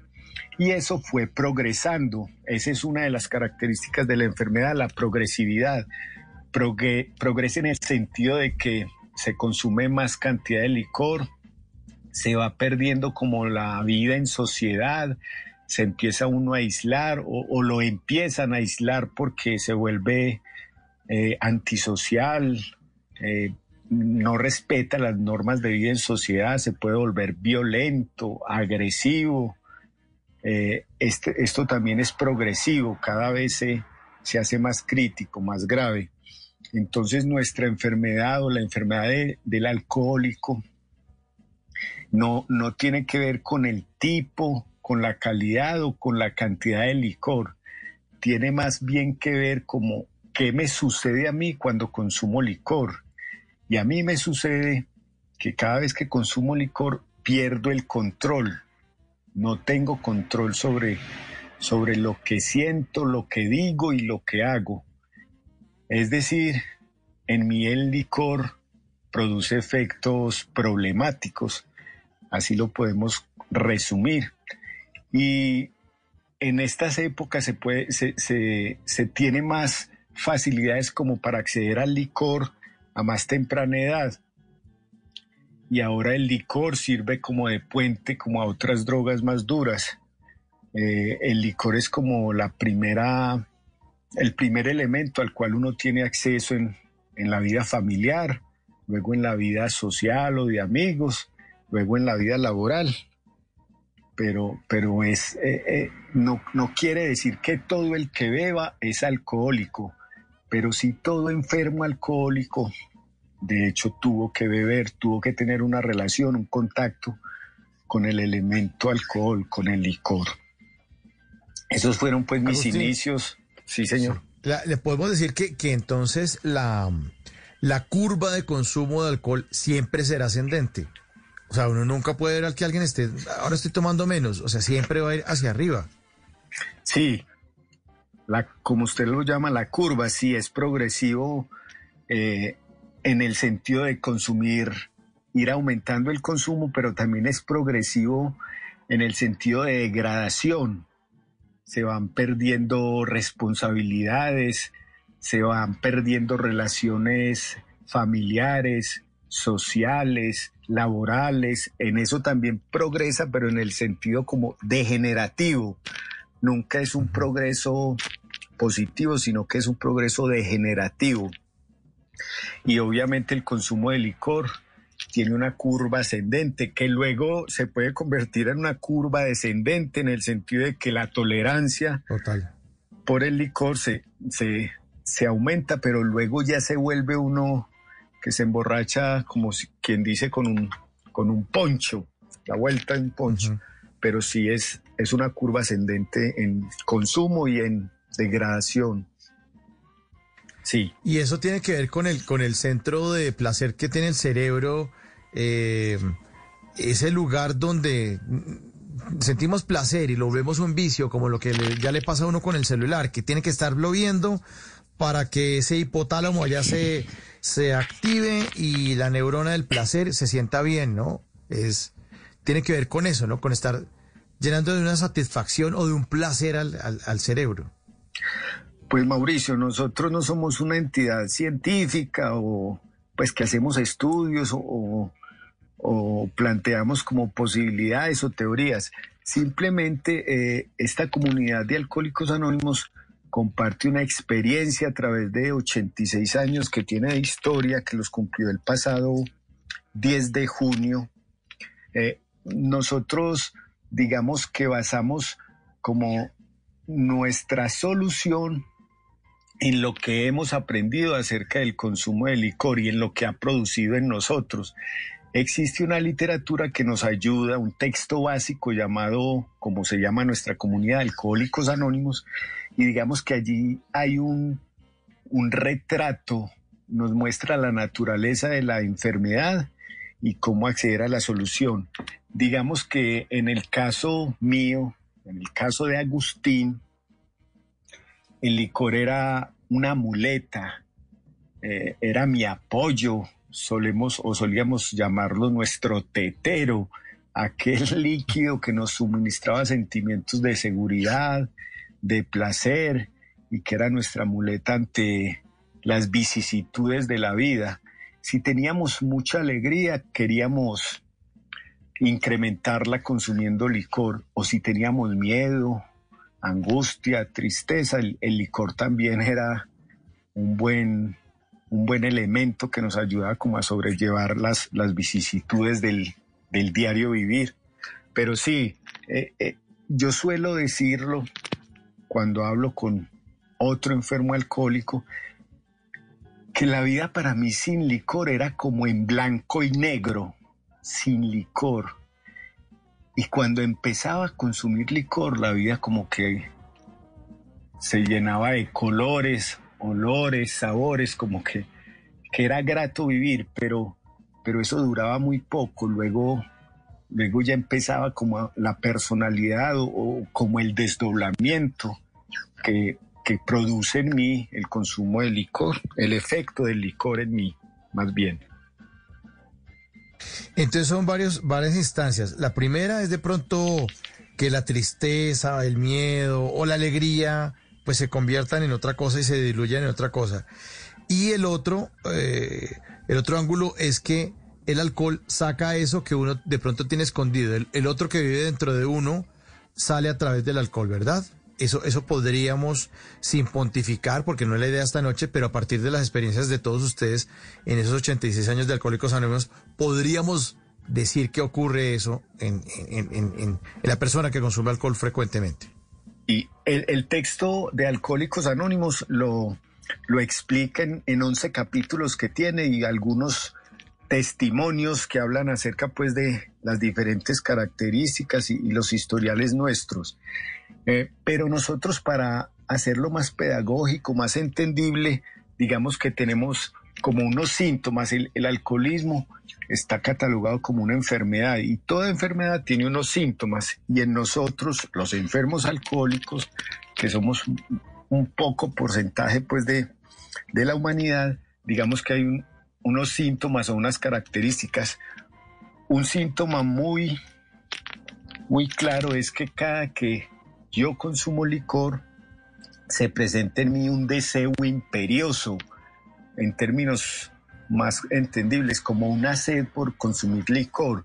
Es decir, yo estoy con un grupo de amigos y nos sirve unas cervezas o unos rones o unos aguardientes y cada uno sorbe algo, lo, lo, lo disfruta, lo conversa, pero en, en el caso de Agustín, al sorber, como que se le despierta un deseo imperioso. Esa es una de las características nuestras. La otra es que en nosotros hay como una obsesión, como un deseo de control, que nace justo por nuestra incapacidad de controlar el licor. No hay control en el consumo de licor ni en sus efectos. Entonces se vuelve una obsesión decir que la próxima vez, antes de tomar, tomo caldito, como queso, mm, lo paso con agua, o no voy donde Pepita, sino donde Doña Juliana, que los vende así y así. Todo es como tratando de, de- de controlar.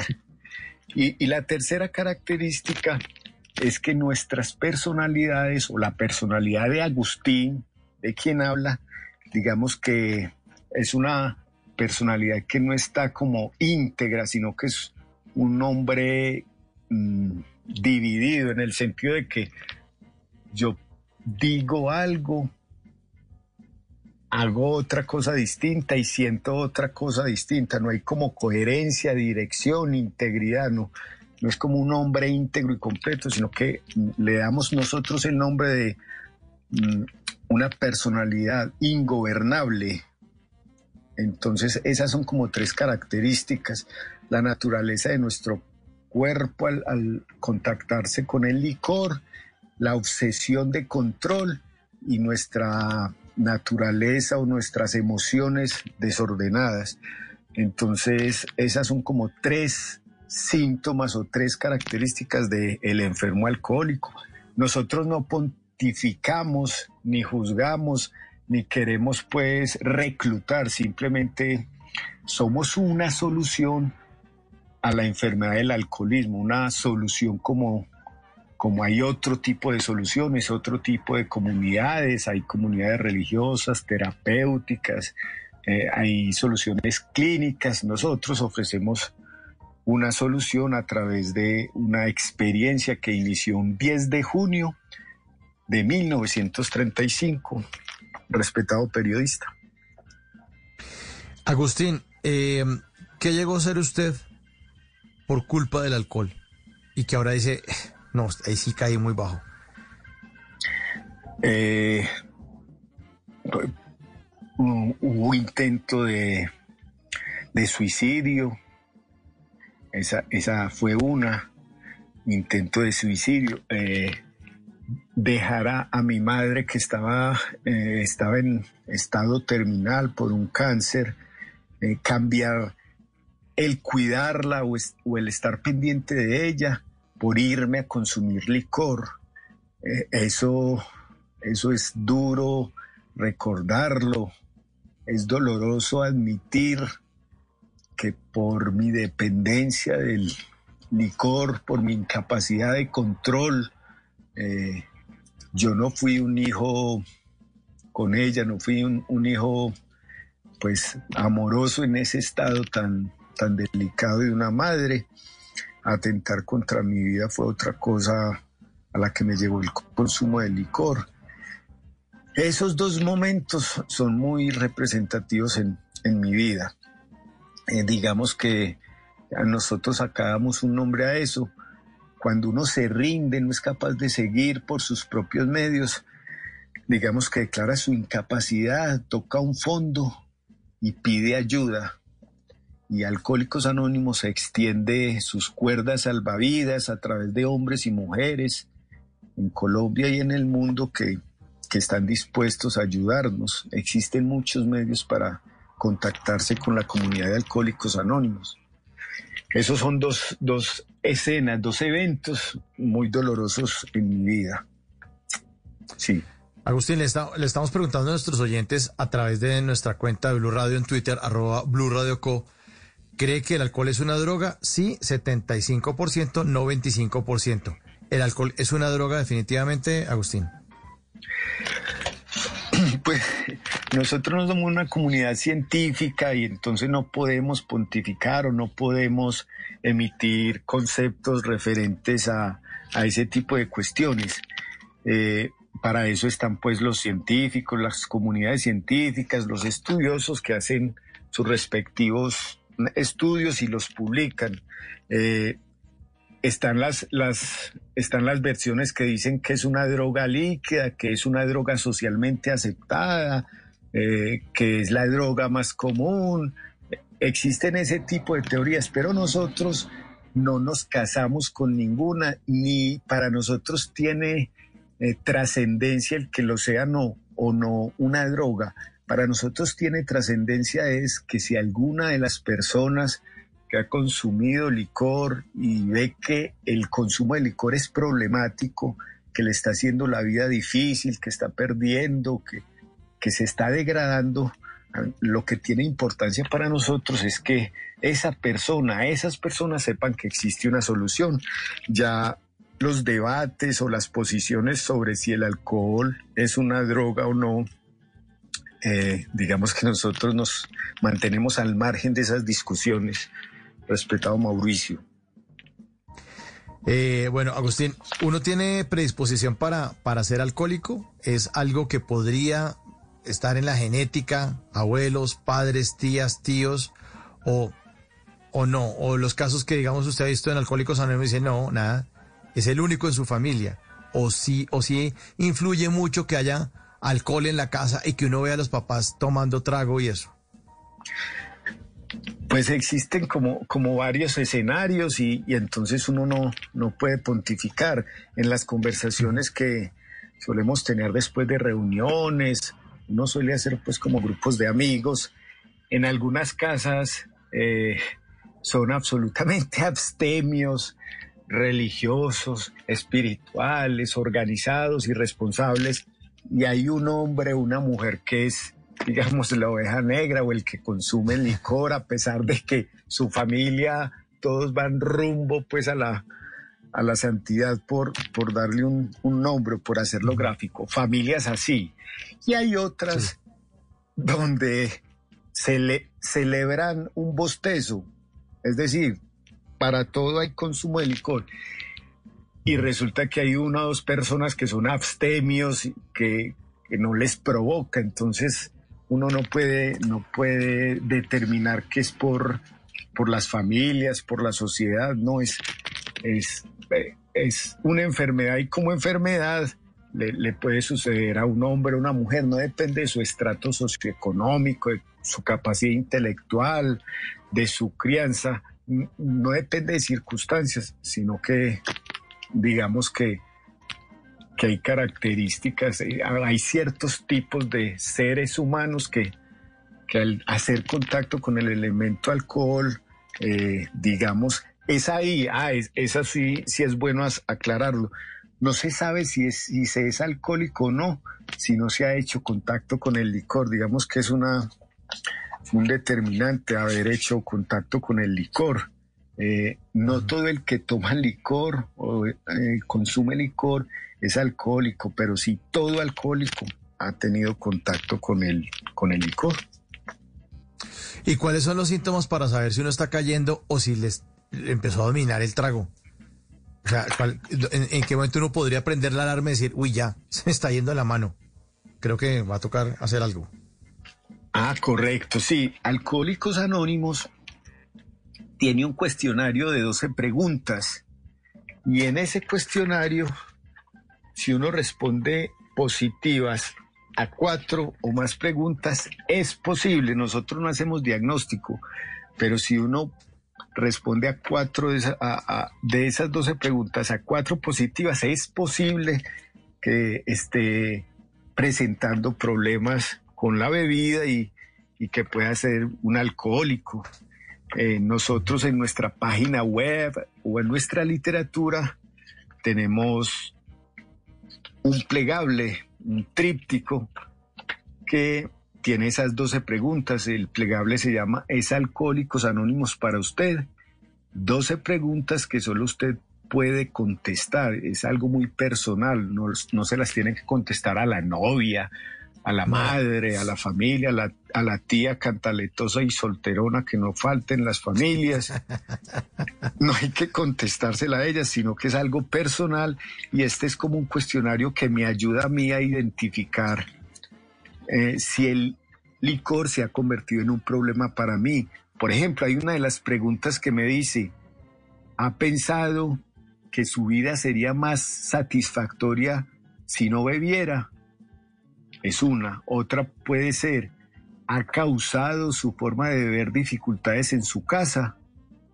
O hay otra, por ejemplo, que ilustra también, ¿se ha tenido que tomar algún trago al levantarse por la mañana durante el último año? Son algunas de las preguntas que me pueden ayudar a mí a identificar si el licor se ha convertido en un problema. Esa es Eh, la ¿Le ayuda. molesta si leemos las, las otras, Agustín? ¿Podemos leer las otras? Por supuesto, claro que sí, Mauricio.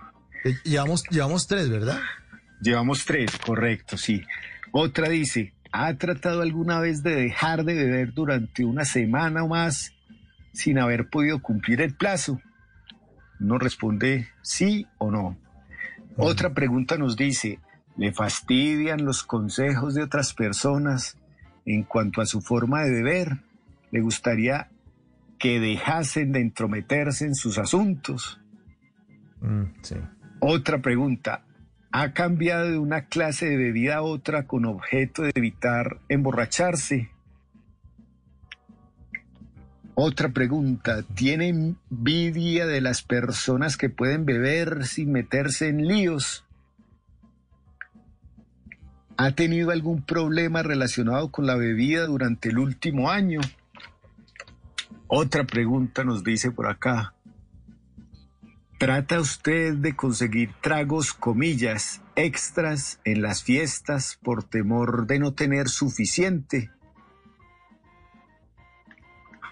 Hay otra que nos dice, persiste usted en decir que puede dejar de beber en el momento que quiera a pesar de que sigue emborrachándose cuando no quiere. Ha faltado a su trabajo o a la escuela o al colegio, pues, o a la universidad a causa de la bebida. Ha tenido lagunas mentales. Esas son las 12 preguntas que si uno responde a cuatro o más de manera afirmativa, es posible, es posible que ya esté teniendo o que esté presentando problemas con el licor. Nosotros no hacemos el diagnóstico, esa es otra, otra característica de nuestra comunidad. Nosotros no hacemos diagnósticos, no remitimos, no hacemos inventarios, no juzgamos compartimos una experiencia y si la persona, hombre, mujer o alguien de la comunidad LGTBIQ se acerca a nosotros y nos escucha y siente que Alcohólicos Anónimos le puede ayudar, está en plena libertad de quedarse con nosotros o en plena libertad de salir. En Alcohólicos Anónimos hay esa libertad para entrar y esa libertad para salir. Agustín, eh, yo hace muchos años le escuché a alguien decir que uno tenía problemas con el alcohol cuando uno empezaba a tomar y no podía parar. eh, usted dentro de su experiencia y de todos estos años de Alcohólicos Anónimos, ¿eso es cierto o no? O una persona puede ser alcohólica simplemente porque se toma un trago, digamos, cada dos horas, pero que yo tenía entendido era que tomaba y que eh, solamente paraba hasta que perdía el conocimiento. Hay, hay en, en, digamos que la explicación que nosotros hacemos en un servicio que prestamos que se llama información pública, donde hablamos o suministramos información sobre el alcoholismo, sobre alcohólicos anónimos y sobre cómo encontrarnos en el país, en los departamentos y municipios. Y allí solemos decir que existen, que existen dos, tres tipos de bebedores. El bebedor social, el bebedor fuerte y el bebedor problemático o enfermo alcohólico. Entonces, el bebedor social es aquel que asiste a una reunión en la casa o fuera de ella y digamos que para él tomar o consumir o, beber una copa es como, como un pasante o como parte del paisaje de la celebración o de la reunión. Él toma o no toma el licor o incluso la puede hasta recibir como por educación, da las gracias, sigue conversando, pero para él el licor no tiene como importancia, trascendencia, hace parte como del paisaje de una reunión. Ese es el bebedor social. Está el bebedor fuerte, es aquel que consume como grandes cantidades de licor y tiene alta tolerancia hacia él. Ese bebedor fuerte, si tiene una causa importante por la cual deba parar de consumir o de tomar licor, como una enfermedad, como un accidente o como una solicitud o un, condicional que su esposa le diga o para de beber o me voy. Ese bebedor fuerte, si toma la decisión y no tiene ningún problema, no es un alcohólico. Entonces ahí ya hemos visto dos, el bebedor social y el bebedor fuerte. Ambos, digamos que deciden tomar o no tomar tienen ese poder de decisión. Y está el bebedor problemático o enfermo alcohólico, que es aquel que cada que consume licor, digámoslo en sencillo, se mete en problemas. Si no los tiene, los busca o se los inventa, pero es muy, muy particular o es casi común que siempre que empiece a tomar eh, haya problemas, los busque, los propicie, los provoque. Y una de las características es que empieza a tomar como descontroladamente, ¿no? Para él eh, el licor no es una parte del paisaje como lo es para el bebedor social, sino que es el paisaje, es la esencia de la reunión, es la esencia del encuentro con los amigos, en fin, eh, digamos que esas son como las tres características o los tres tipos de bebedores y el tercero es el, el problemático o enfermo alcohólico.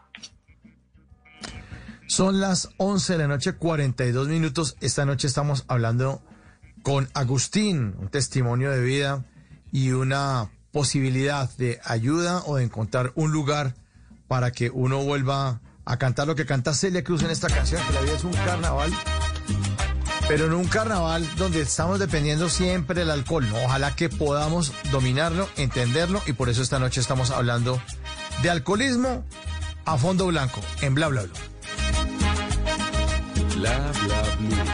Conversaciones para gente despierta.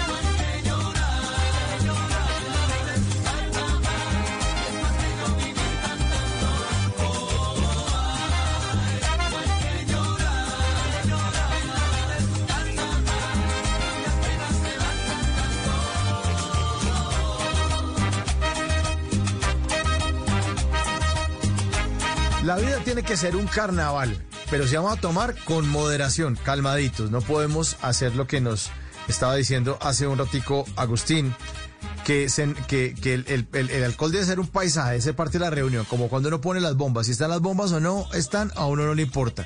Pero cuando a uno no le importa y el alcohol se vuelve el primer plano o la parte principal de una reunión o de todo, empieza uno a prender la alarma, a decir, ojo.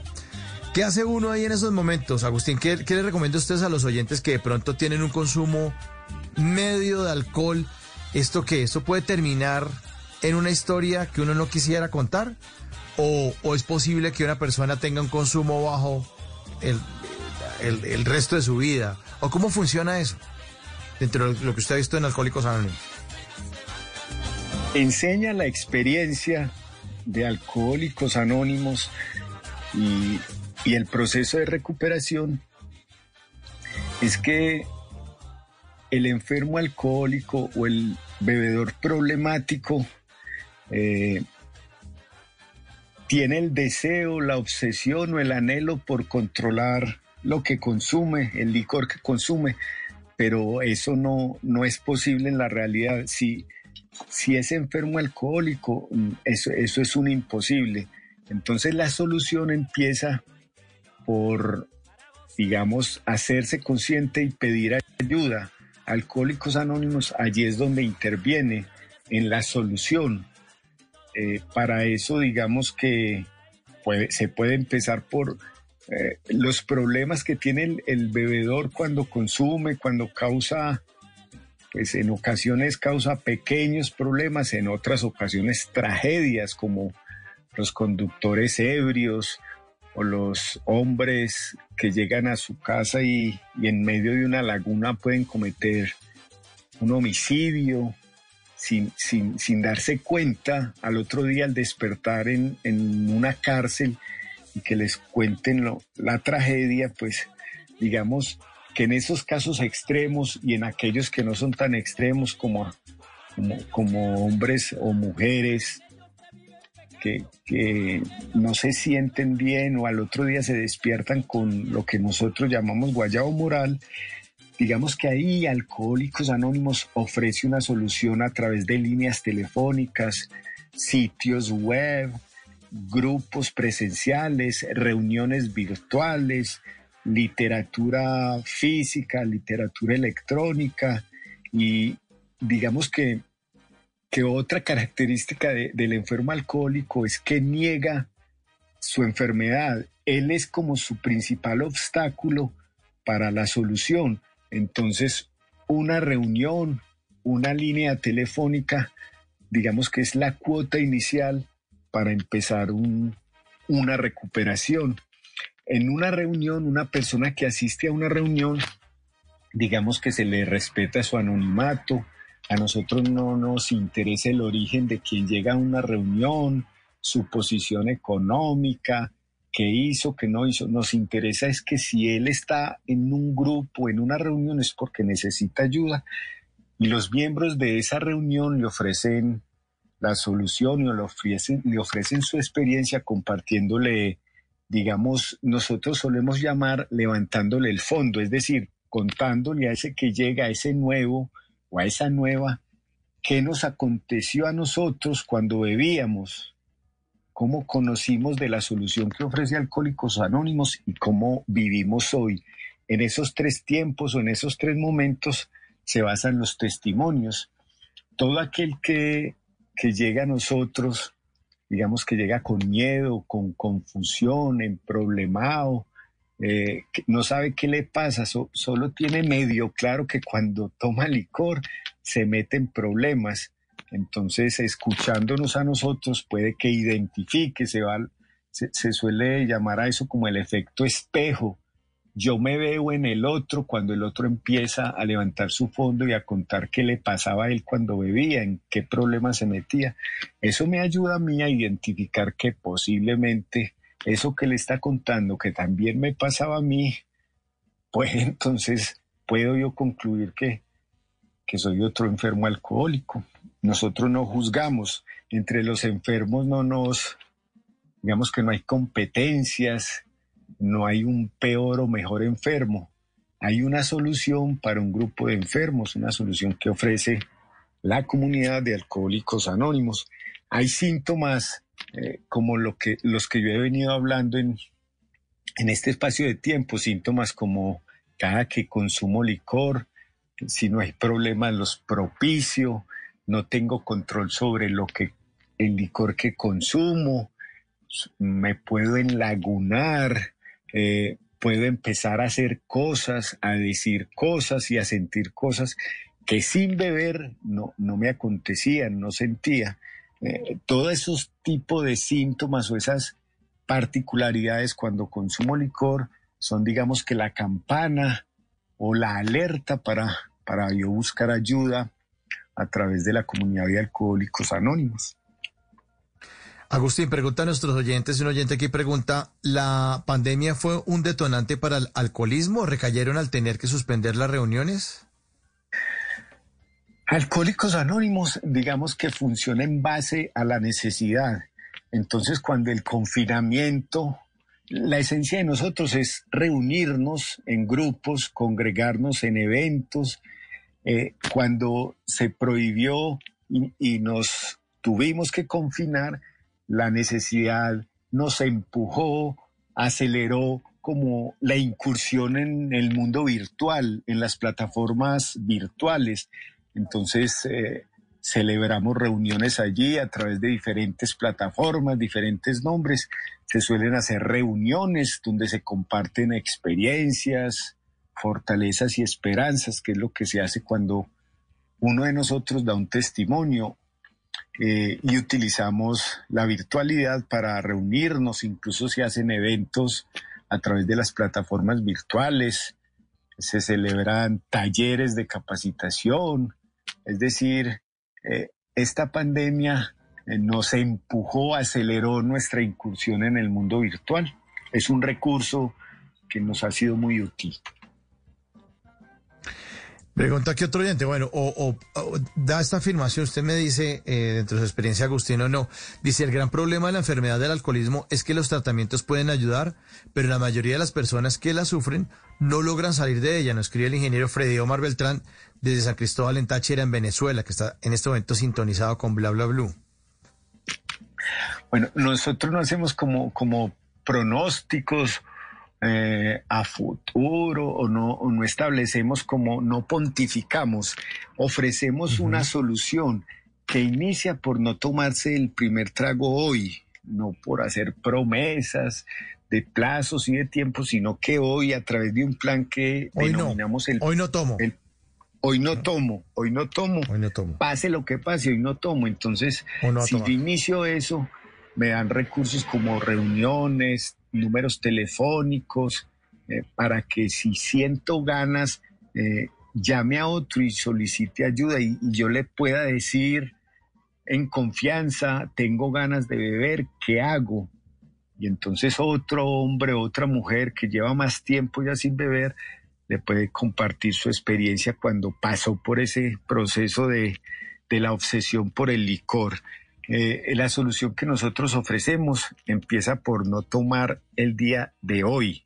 Esa es la, solución, así, esa es la cuota inicial de la solución. Luego hay un proceso, leer un libro que se llama Alcohólicos Anónimos que me retrata. Un, un amigo suele decir que es un libro, un libro que me lee a mí, lee la naturaleza de mi enfermedad. Hay otros libros y está pues la congregación, la reunión. Aquí entre nosotros hay personas que llevan muchos años sin beber, 10, 20, 30 y 40 años sin consumir licor. Y nosotros solemos celebrar el tiempo, el tiempo de abstención, el tiempo de sobriedad. Solemos celebrar un año, dos años. Para las personas que no son enfermas alcohólicas, que no tienen problemas con su manera de beber, eso puede sonar absurdo, gracioso, pero para nosotros que tenemos un precedente, una historia de dolor, de pérdida, de sufrimiento, de frustración, digamos que es como un, una celebración de poder vivir alegres, felices y útiles sin consumir licor. Hemos aprendido a que La vida tiene colores, como solía decir yo ahora, tiene colores sin consumir licor. Están ustedes presentes en todo el país, en todo el territorio nacional y ahora con la virtualidad, pues están presentes en todo el mundo, ¿no? Es cierto, sí. Eh, estamos en más de 300 municipios en Colombia, lo, eh, en los cuatro puntos cardinales, en La Guajira, en San Andrés, que es como la parte más al norte de Colombia, en el Amazonas, estamos en el occidente y en el oriente, hay aproximadamente 800 grupos en el país y entonces hay una línea informativa, una línea gratuita, una 018000, donde le suministras a usted información sobre reuniones virtuales o reuniones presenciales. Y en el mundo estamos, tenemos presencia en más de 180 países. Eh, entonces hay más de 130 mil grupos en el mundo. Eh, la literatura de Alcohólicos Anónimos ha sido traducida a más de 70 idiomas y algunos dialectos. Entonces, digamos que es una comunidad de alcance global y la solución es eso, global también. Pues qué bueno que existan estos, estos, estos lugares para acudir, para ayudar, para entender además que uno no está solo y que hay cosas que uno cree que son de comportamientos particulares de uno pero seguramente entre todos ustedes dicen, no, no, no, tranquilo, a todos nos pasa. Todos pensamos así, todos obramos así, todos sentimos eso, y al verse uno reflejado en eso, empieza a avanzar. El primer paso también sería, Agustín, entender que uno tiene el problema y aceptarlo, ¿no? Porque si uno sigue en la negación y dice, no, que no, pues no, pues a mí no, a los demás sí de pronto, pero a mí no. Eh, uno lo acepta y entonces empieza a dar ese primer paso, ¿o no, Agustín?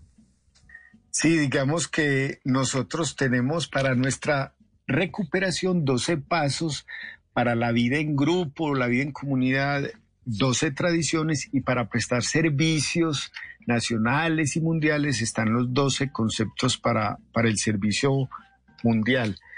Pero eh, los pasos inician con, con, con un primer paso que dice admitimos que somos impotentes ante el alcohol, y que nuestra vida se ha vuelto ingobernable. Ese es el primer paso. Digamos que es como el paso definitivo, el paso completo, eh, digamos el paso fundacional para nuestra solución, para empezar la recuperación. Eh, nosotros tenemos tres legados.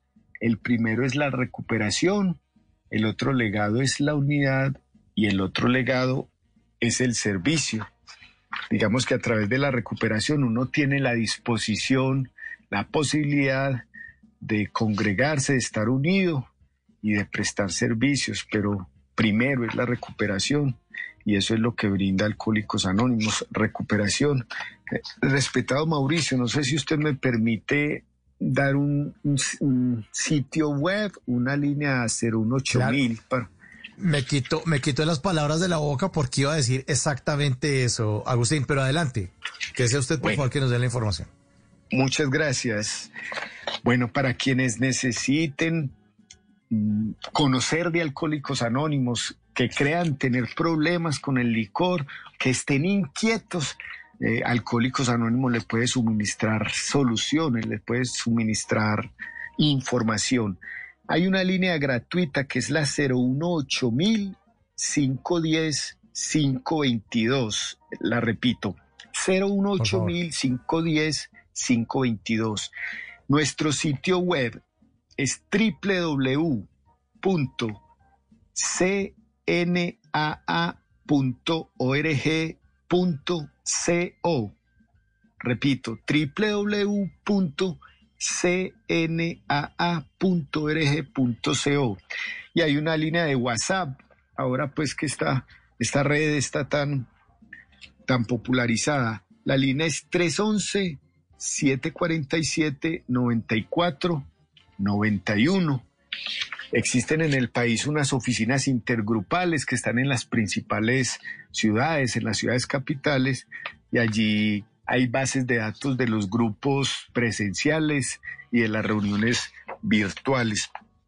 Toda esa información está disponible en nuestro sitio web. O ustedes se, se pueden a través de internet buscar a través del, del hermano mayor, como suelo llamarlo a, a Google, y digitar ahí Alcohólicos Anónimos Colombia y, los lleva a nuestro sitio web.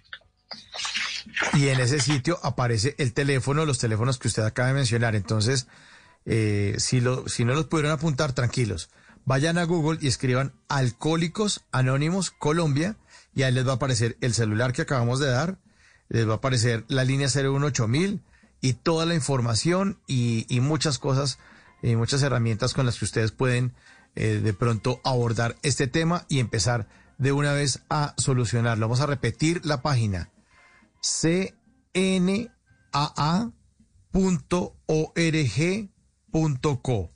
La repito, página en internet con el www.cnaa.org.co o simplemente, como les decía, vayan a Google y escriban Alcohólicos Anónimos y ahí los va a repetir, los va a remitir a esta página, abren la página y ahí en la página está toda la información, todas las líneas, la línea de WhatsApp que nos cuenta Agustín. Y le queremos agradecer muchísimo su presencia en este programa, Agustín, su testimonio. Eh, fue muy importante seguramente para muchos oyentes que en este momento tienen esa inquietud y que quieren salir eh, adelante. Agustín, muchas gracias, le mandamos un gran abrazo y de nuevo, gracias por compartir eh, ese, e, esa esperanza que tenemos para muchos oyentes esta noche. Bueno, Mauricio, gracias a ustedes, gracias a Blue Radio por abrir sus micrófonos, por permitirnos eh, dar a conocer una solución. La comunidad de alcohólicos anónimos en Colombia y en el mundo que cumplió 86 años está dispuesta, tiene los, las puertas abiertas para todo aquel hombre o mujer que necesite ayuda, estamos dispuestos. Es una comunidad donde hay libertad, donde hay calor humano, entonces eh, siempre las puertas están abiertas.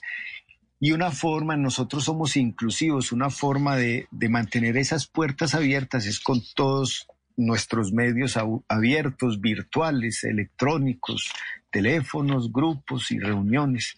Gracias a Blue Radio, gracias a usted, respetado periodista Mauricio, a los productores que nos abrieron las puertas, nos abrieron los micrófonos para dar a conocer esta solución. Muchas gracias. Feliz noche. Gracias a usted. Feliz noche. La vida tiene colores, pero esta noche tiene color esperanza, como nos canta Diego Torres Agustín de Alcohólicos Anónimos en Bla Bla Blue.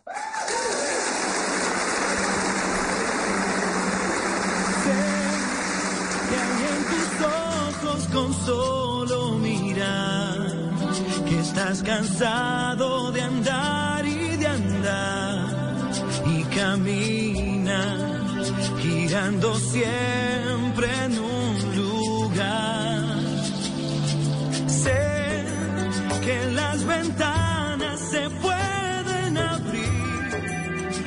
Las ventanas se pueden abrir y las líneas telefónicas también. 12 de la noche, dos minutos. Viene Javier Segura con voces y sonidos, la actualización de las noticias más importantes de Colombia y del mundo.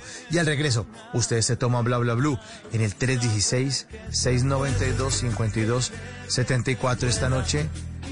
La línea está abierta para esas historias inexplicables cosas que han ocurrido, que a ustedes les han ocurrido, mis queridos oyentes, y que no pueden explicarse, pero una noche me pasó esto, volteé a mirar y no estaba, y aquella noche soñé y, no, y resulta que se paró un par. Bueno, lo inexplicable esta noche en Bla Bla Blue. 316-692-5274, ya regresamos. ¿Cómo es? ¿Cómo sería? En las noches la única que no se cansa es la lengua. Por eso, de lunes a jueves a las 10 de la noche empieza Bla Bla Blue con invitados de lujo. Yo soy Italiana Vargas. Yo soy Camilo Sánchez. Lo saluda Sara Corrales. Lo saluda Tatán Mejía, piloto de freestyle motocross y generador de contenido. Vaya, vaya, vaya, vaya, cole, vaya, vaya. Te saluda el cole, vaya, cole, el hincha fiel de mi selección Colombia. Bla Bla Bla Blue, vaya, cole. Con buena música, con historias que merecen ser contadas, con expertos en esos temas que desde nuestra casa tanto nos inquietan y con las llamadas de los oyentes que quieran hacer parte de este espacio de conversaciones para gente despierta. Bla bla blue. De 10 de la noche a 1 de la mañana. Bla bla blue. Porque ahora te escuchamos en la radio. Voces y sonidos de Colombia y el mundo en Blue Radio y bluradio.com, porque la verdad es de todos. Ya son las 12 de la noche y cuatro minutos y esta es una actualización de las noticias más importantes de Colombia y el mundo en Blue Radio. Transmilenio finalizó operación sobre las 11 de la noche con algunas manifestaciones en diferentes puntos de la ciudad. Hay choques en el Portal Américas, en Suba y en Ciudad Bolívar. Con la actualidad de lo que pasa en las calles de Bogotá está Eduardo Porras. Entre la noche y el amanecer, un periodista recorre las calles. En Blue Radio, el ojo de la noche nos cuenta lo que encontró. Javier, muy buenos días. Buenos días para todos los oyentes de Blue Radio. Efectivamente, cuatro puntos de concentración a esta hora en Bogotá. Avenida Suba con calle 134, enfrentamientos, policías, manifestantes. Se habla de por lo menos cuatro personas lesionadas en este punto del noroccidente de la ciudad. Puente de la Resistencia en Usme, un aforo de por lo menos 40 personas que persisten en este lugar. Ya acabaron los enfrentamientos, pero infortunadamente la vía está llena de piedra y no permiten el paso de los carros. Villavicencio con Caitán Cortés, estamos hablando de la localidad de Ciudad Bolívar, varios buses del SITP vandalizados, por eso Transmilenio decidió casi a las 10 y 30 suspender los vehículos que transitaban por este punto de la localidad, ya que tenían uno de ellos retenido y al parecer lo iban a incendiar y por eso la acción de los hombres del ESMAD que llegaron a este, este sitio. Y a esta hora en el portal de las Américas, algunos manifestantes ingresaron al portal de Transmilenio, vandalizaron algunas oficinas, pero ya están siendo retirados por los hombres del ESMAD y allí también se encuentra el halcón de la policía. Seguiremos pendientes con todo lo que ocurra en Bogotá mientras que ustedes descansan. Eduard Porras, Blue Radio. Blue Radio. Gracias, Eduardo. 12 de la noche y 5 minutos en Murindó, Antioquia. Una, una joven de tan solo 22 años y su bebé murieron tras caer en una mina antipersona. La alerta es por, una posible, por un posible desplazamiento masivo por la fuerza pública que había dicho que en el lugar estaba libre de sus artefactos. Valentina Herrera. De acuerdo con la Organización Indígena de Antioquia, esta joven de 22 años y su bebé recién nacida estaban trabajando en un cultivo en el resguardo Río Morindo cuando activaron accidentalmente esta mina y fallecieron de inmediato. De acuerdo con Wilfer Pertus, quien es consejero de Derechos Humanos de la organización, ya son nueve los indígenas en Antioquia que han fallecido por minas, esto en el último año y medio. Desde la Consejería de Derechos Humanos y Paz de la organización hacemos un llamado al respeto a la vida a los derechos humanos, el proceso organizativo, ley de origen y el derecho internacional humanitario. La organización pidió una visita humanitaria urgente a la zona, en especial a este sector del Urabá antioqueño, pues temen que el hecho genere un desplazamiento masivo. 12 de la noche y 6 minutos, dos civiles resultaron heridos tras la detonación de explosivos abandonados en Cúcuta. Las autoridades no han atribuido el hecho a ningún grupo armado específico. Julia Cano. Las dos cajas con explosivos fueron abandonadas en el sector de Cerro Pico, en la vía que de Cúcuta conduce al municipio del Zulia. Detonaron y dos civiles resultaron heridos, fueron trasladados a centros médicos, pero se encuentra fuera de peligro. Así lo aseguró Alejandro Martínez, secretario de Seguridad Ciudadana de Cúcuta. De manera sospechosa rondaban el lugar con dos cajas Inmediatamente, inmediatamente la Policía Metropolitana de Cúcuta hizo presencia en el lugar, evidenciando que las cajas tenían unos cables por los cuales eh, se retiraron, se estaban retirando en ese momento de retirarse, se presentó la explosión. en ese momento la onda explosiva alcanzó a un carro marca Twingo con dos civiles, los cuales en este momento el reporte que se da es que generaron unas heridas leves y están fuera Varias viviendas de la zona también resultaron con daños debido a la onda expansiva. Las autoridades aún no han atribuido este hecho a un grupo armado específico. Además de los dos civiles heridos, también hay unos policías que presentan aturdimiento. 12 de la noche y 8 minutos, Medellín está preparada para los eventos presidenciales con público. Esta semana comienza el Festival Internacional del Tango y la Feria eh, Compra Hecho en Medellín. Susana Paneso.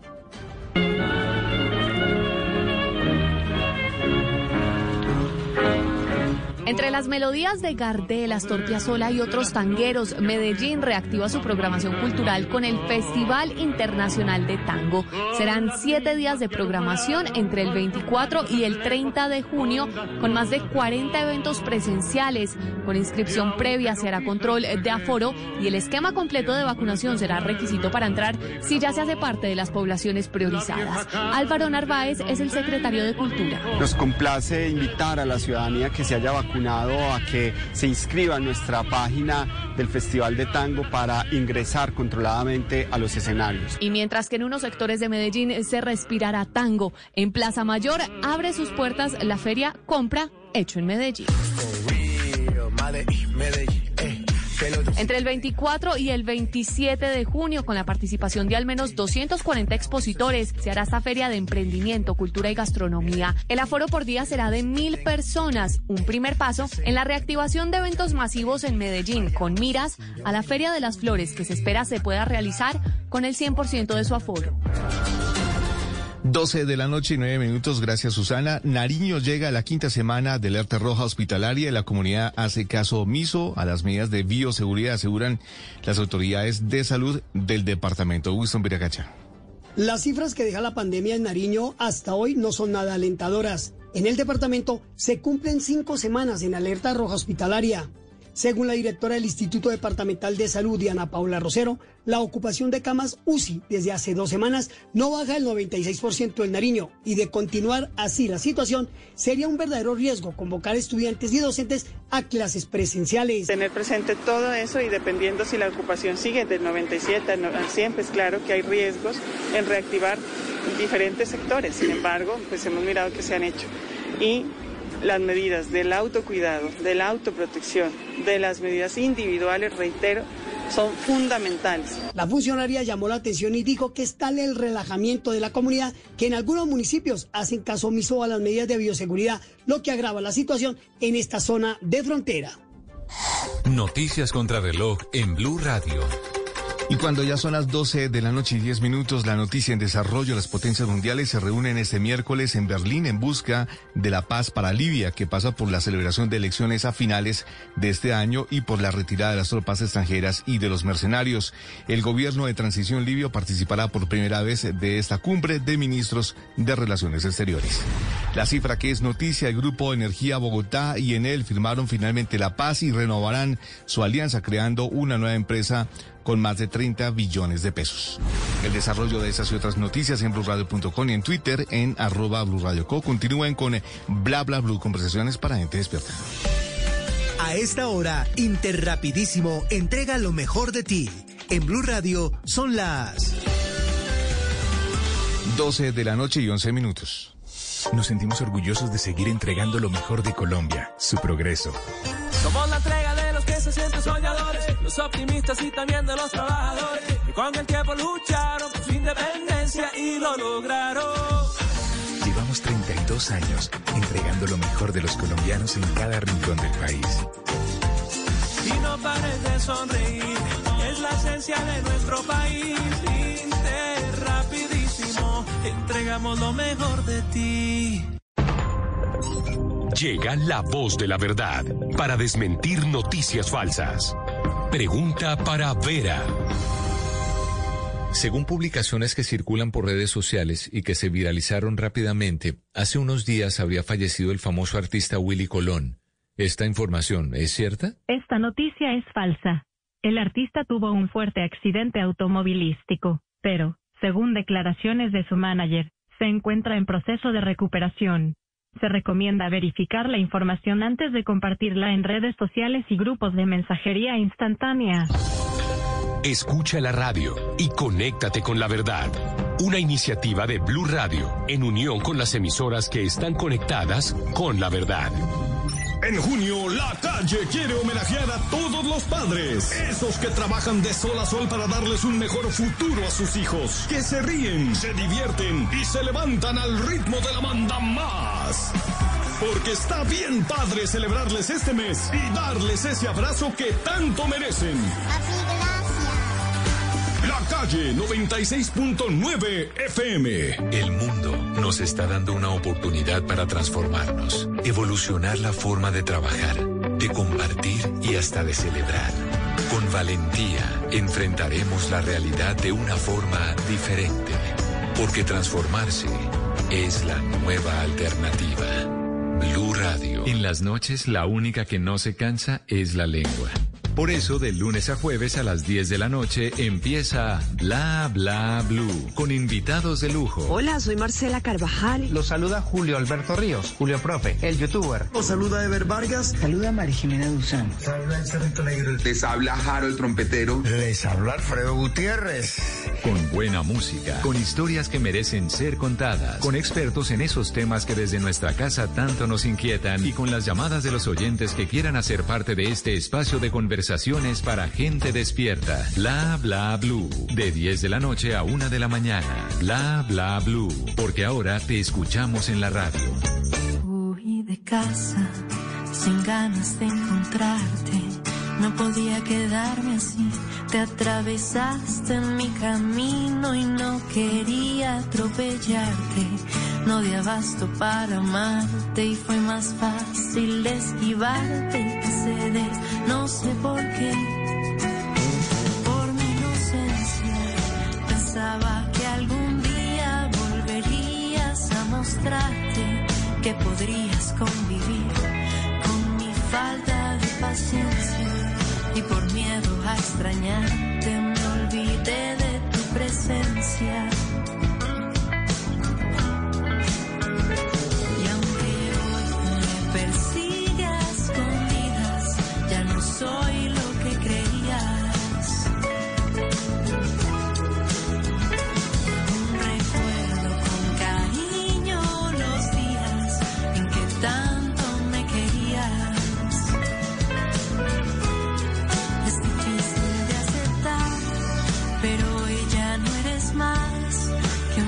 Fantasma para mí.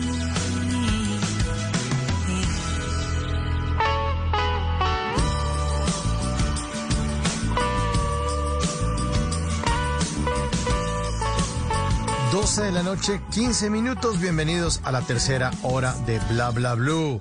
Música nueva, música que queremos compartir con todos nuestros queridos oyentes esta noche. Esa canción se llama Fantasma, de una artista colombiana, Paula Van Heisenhoven. Fantasma, una canción fantástica además, que ya está disponible en todas las plataformas digitales y de una canción que habla de, de, de una relación pasada, de esos recuerdos que quedan flotando por ahí en el aire cuando otra persona no está por ahí. Grandes compositores, grandes artistas reunidos y mucho talento, mucho talento de esta mujer bogotana con una voz preciosa que queremos compartir con todos ustedes en esta noche de Bla Bla Blue.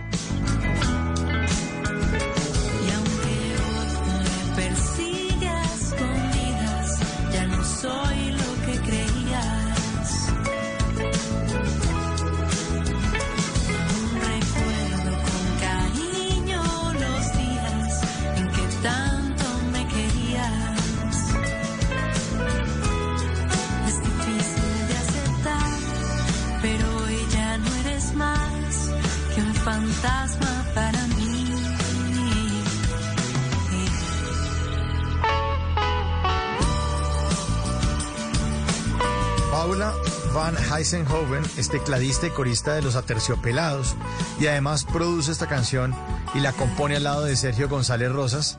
Cuentan además con talentos grandes como el de Gregorio Merchan en la batería y en el bajo Andrés Sierra. Buena canción para compartir, para abrir esta tercera hora de Bla Bla Blue en este martes de lo inexplicable. Fantasmas, fantasmas. abandonarme.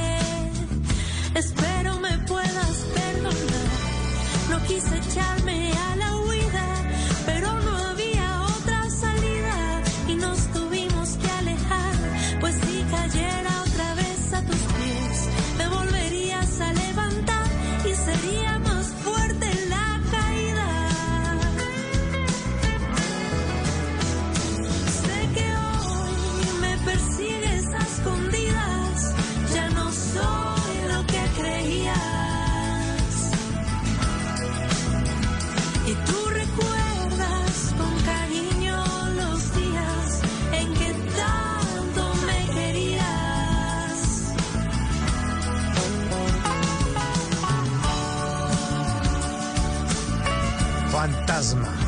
fantasma, fantasma. Y nuestros oyentes parece que quieren contar historias inexplicables en esta tercera hora de Bla Bla Blue. Por eso abrimos nuestra línea telefónica 316-692-5274, la línea de Bla Bla Blue. Una iniciativa de ustedes, los oyentes. Acuérdense que ustedes son los que hacen este programa. Bueno, llamadita, medio nombro el teléfono, ya está. Muy buenas noches. ¿Con quién tenemos el gusto de hablar esta noche en Bla Bla Blue? Noche inexplicable. Hola Mauricio, hablas con Luis Escobar de la ciudad más innovadora del mundo, Medellín. Luis Escobar. Eso. ¿Qué se dice Lucho? ¿Qué ha pasado, hermano? No, hermano, todo bien. Aquí como todo en pobre camellando. ¿Qué anda camellando, Lucho? Nosotros trabajamos en una empresa privada de textiles aquí en Medellín. ¿Y queda en Medellín o queda en Itagüí? Porque es que los textiles allá son duros en Itagüí. Esta, esta queda saliendo de Medellín en Girardota. Ah, ok. Al norte. Sí, al norte, al norte. Eh, es una empresa muy tradicional, es una empresa muy vieja de textiles de aquí de Medellín. ¿Y usted está en el turno qué? ¿A esta hora qué le toca hacer? Yo soy el jefe de los pollitos aquí en este momento, en este turno. Soy el papá de los pollitos, hermano. ¿Y qué, ¿Y qué tiene haciendo los pollitos, Lucho? Todo el mundo camellando, hermano, generando nosotros textiles. Nosotros producimos tela, la teñimos y la exportamos. Bueno, entonces ya se volvieron a mover, porque con esto del paro cerrado todo como medio difícil, ¿no? No, pero bendito sea mi Dios, a ver, eso de pronto fue muy difícil para las empresas que no exportan, porque el mercado nacional estuvo muy, muy, muy demasiado quieto. Pero nosotros, el 80% de la producción eh, va para Estados Unidos. Entonces, bendito sea Dios, en medio de la pandemia, organizamos turnos, hablamos con la gente y todo esto y pudimos trabajar, digamos que con problemitas, pero pudimos trabajar. Pero digamos con el tema del paro, ¿cómo hacían para sacar los textiles? ¿A qué puerto los sacaban o por dónde los mandan? No, complicado y no solo lo sacar, sino la recepción de insumos para, la, para nosotros como nosotros trabajamos con hilos, que nos eh, dificultaba mucho a veces la traía de los hilos, porque esos unos vienen de México, otros vienen de la India, y lo mismo los insumos para poderlos teñir, porque nosotros somos tintorería, nosotros también teñimos la tela, entonces mucho, mucho problema, pero el gobierno, pues vaya a decirlo, nos dio la mano, nos colaboró mucho económicamente, y los clientes que tuvieron bastante paciencia porque entendieron la situación que tenía en este momento el país. Entonces complicado, pero bueno, ya como dicen por ahí estamos viendo la luz al final del túnel, vamos bien, estamos recuperando nuevamente como ese ritmo que traíamos y vamos bien, vamos bien gracias a Dios, tenemos al menos números negros todavía, hermano. Ay, qué bueno, sí, porque es que los rojos sí lo ponen a uno con angustia y no lo dejan dormir. Y entonces, hablando de no dormir, señor. Perdón, aquí nos tocó decirle a la gente, bueno, vamos a comer unos bien, otros vamos a aguantar hambre o vamos a aguantar hambre todos. Hay que comer el rollo. El rollo es que tenemos para sostener todo el personal, pero les pagaremos el 75% nomás durante dos o tres meses. El que no, si quiere, se va para su casa con su dinero, lo liquidamos de esta manera de cosas, en fin, pero y todo el mundo aceptó ahí mismo y estuvimos casi tres meses ganando todo el mundo, desde arriba hasta abajo, el 75% del salario, pero nos sostuvimos y fuimos capaces de sostener todo el personal, hermano. ¿Y ya lo subieron? Sí, ya, no, ya, claro que Ah, sí, bueno, lógico. Aquí hay 75 ahí como complicado. Bueno, Luis, Pero es más complicado, hablando... usted no recibe nada. Ah, claro, obvio, obvio. Usted no recibe nada en la casa y además en pandemia. Y después Ay, quiere salir a, madre. a- a- a pasar hojas de vida y no porque es que estamos en paro. Entonces, como complicado el país. Eh, así. es correcto, sí, eso es correcto, Mauro. Cuéntame. No, no, no. Cuénteme usted que usted es el que llama a Bla Bla Blue y hoy estamos en este martes de historias inexplicables. Ustedes, los oyentes, fueron los que dijeron deberían hacer eso. Bueno, este programa lo hacen ustedes y ustedes son los que mandan. ¿Tiene Luis alguna historia, algún hecho, algo que haya ocurrido en su vida que usted no haya podido explicar? Sí, Mauro, mira, a ver, eh, antes que nada, yo soy un milagro de la vida. Estuve 27 días en estado de coma hace más o menos dos años. Tuve un problema de salud por... Estaba un poquitico gordita y me puse en una dieta y me pegué una descompensada tremenda y me dio lo que llamamos en Medellín un yello. Me hospitalizaron, estuve 27 días en estado de coma, hermano. Eh, ah, para, antes de avanzar, Luis, ¿la dieta se la inventó usted o se la mandó algún nutricionista? No, mira, yo fui a una nutricionista mm, calificada en mi EPS y todo eso. Eh, yo soy diabético. Ah, Entonces tengo citas de control cada tres, cada cuatro meses. Y yo le dije a ella, ya me, hizo, me mandó una cantidad de me dijo, estás muy bien. ¿Cómo te sientes? Y le dije, doctora, lo único es que estoy gordito, quiero bajar de peso. Eh, Mauricio está operando 117, 118 kilos, aunque yo soy altico, pues, pero está de, de tal manera tenía una pancita prominente, hermano. Y ella me dijo, mira, yo te voy a dar un nombre de una pastillita, la compras por fuera porque esto no lo da la IPS, te tomas una pastilla de esas diarias, eso te va a quitar mucho la ansiedad de comer. Pues Mauricio no me quitó la ansiedad de comer, sino que me quitó las ganas de comer, hermano. Yo me venía para la oficina y no almorzaba en todo el día, no comía nada, llegaba a la casa sin hambre. Y claro, se me disparó el azúcar, me dio de todo, hermano. Ay, qué vaina. Bueno, ¿y entonces, Entonces- qué? Entonces lo internaron en una clínica. Sí, eh, aquí en Medellín, una clínica prestigiosa, la clínica Medellín de Antioquia, excelente institución. Eh, mira, ¿cómo sería la cosa que cuando a mí me hospitalizaron a mi señora y a mi hijo le dijeron, vaya, despídase de él, que no sabemos qué va a pasar con él? Ay, no le creo. Uy, qué cosa tan dura. No, cada el asunto estuvo duro y esto, no te digo, 27 días en estado de coma y a, a partir de los 15 días y 6 días empecé como a recuperar, a recuperar y ya dijo el médico, bueno, no, este muchacho como que está recuperando y me sacaron adelante, hermano. Pero la cosa fue dura. ¿Y, Y algo le ocurrió en esos... Sí, Eso, esa la experiencia la con eso es que yo desperté, pues, o sea, uno se imagina, yo salgo de mi oficina, llego a mi casa y cuando abro los ojos me dice un médico que yo 27 días en estado de coma, o sea, manejar toda esa información es complicado y todo eso. Lo que sí es que a mí me visitaba una señora y un niño dentro de mi habitación por días. Yo hablaba con ellos, pero ellos nunca me respondían. Y yo le decía a la enfermera jefe que nos daba la ronda por la noche.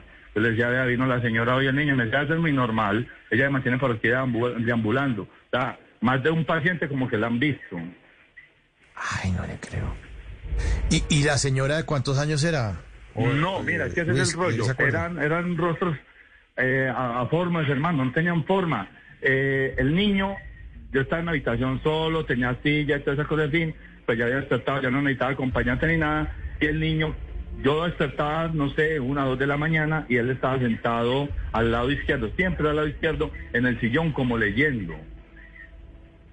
Y la señora se me paraba en toda la puerta y era, un- y eso sí lo recuerdo, era una mona de cabello ri- rizado, más o menos de edad, porque por la forma del cuerpo se veía que era gordita, sí, pero nunca le llegué a ver la cara. Entonces yo les le- hablaba, yo al niño le decía, mira, ¿tú qué estás haciendo acá? ¿Por qué no te has podido ir? ¿Qué, qué estás buscando? Y a la señora también, ya llegaba, yo le decía, hola, ¿qué estás haciendo por acá? ¿Qué haría? Me viniste a visitar, oye, hacía días que no venía, pero nunca me llegaron a contestar nada. A mí la primera vez me dio un poquitico de susto y cuando entró la doctora que yo le comenté, la doctora, ¿será que estaba alucinando por la droga? Me pasó de decir, me dijo, no, tranquilo, más de uno los ha visto, entonces no sé. ¿Y se- en qué momento del día se le aparecían, Luis? No, siempre a las horas de la madrugada, Mauro, siempre a las horas de la madrugada. Yo estuve hospitalizado, después de que desperté, estuve hospitalizado casi dos meses, porque como te decía, pesaba 115, 120 kilos, y con esa que me dio que está en estado de coma, quedé pesando 72 kilos. Uy, no. Entonces yo no podía caminar, no podía hacer absolutamente nada por mí, me tenían que mover para un lado, me tenían que bañar, me tenían que hacer de todo. Y durante ese lapso que estuve hospitalizado, que estuve consciente, fue que se me presentó las, esas dos personas, pero no una vez, se me presentaron, póngale diez veces, no sé, quizá más. Y los dos, las dos personas, la señora y el niño, ¿en algún momento estaban al tiempo los dos o se turnaban? No, ese era, ese era el rollo. A veces, a veces coincidían los dos, o una vez, una, algunas veces iba el niño solo, otras veces iba la señora sola. Y, y esas personas entraban, ustedes veía, que la- bueno, decía que el niño estaba en la silla, pero el niño llegaba y se sentaba en la silla, o usted volteaba a mirar y veía que ya estaba el niño ahí. Es como lo, lo que yo no me puedo explicar, Mauro. Yo me, yo me acostaba a dormir y despertaba, no Sí. sé, una de la mañana y ya lo veía ahí sentado en la silla. Y yo hablaba con él, y hablaba con él, o la señora, pues que era siempre parada en la puerta, porque la señora nunca entró, era parada en la puerta, y yo hablaba con ellos. Y yo como que me quedaba dormido, y cuando ya despertaba, ya había amanecido y ellos ya no estaban. Uy. ¿Y cómo estaba vestido el niño? El niño tenía un busito, eso sí me acuerdo, tenía un busito de especie medio cuello tortuga, de rayitas, y el busito era verde con unas rayitas rojas.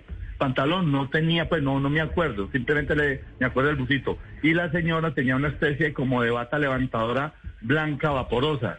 Sí, como yo estaba con textiles, eso parecía como de algodón. Sí. Y, y después de que usted salió de la clínica y después de que pasó todo esto, ¿ni más? ¿Perdón?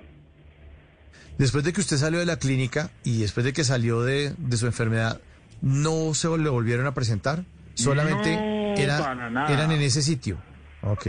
Nada, para nada, para nada. De hecho, cuando yo ya me recuperé, pues que ya recuperé el caminar, toda esta mano de cosas que fue supremamente duro, me tocó pagar fisioterapeuta y todo esto, que yo fui por allá porque, bendito sea mi Dios, soy un súper agradecido del sistema de salud, de las enfermeras, de las doctoras, qué profesionalismo tan tremendo.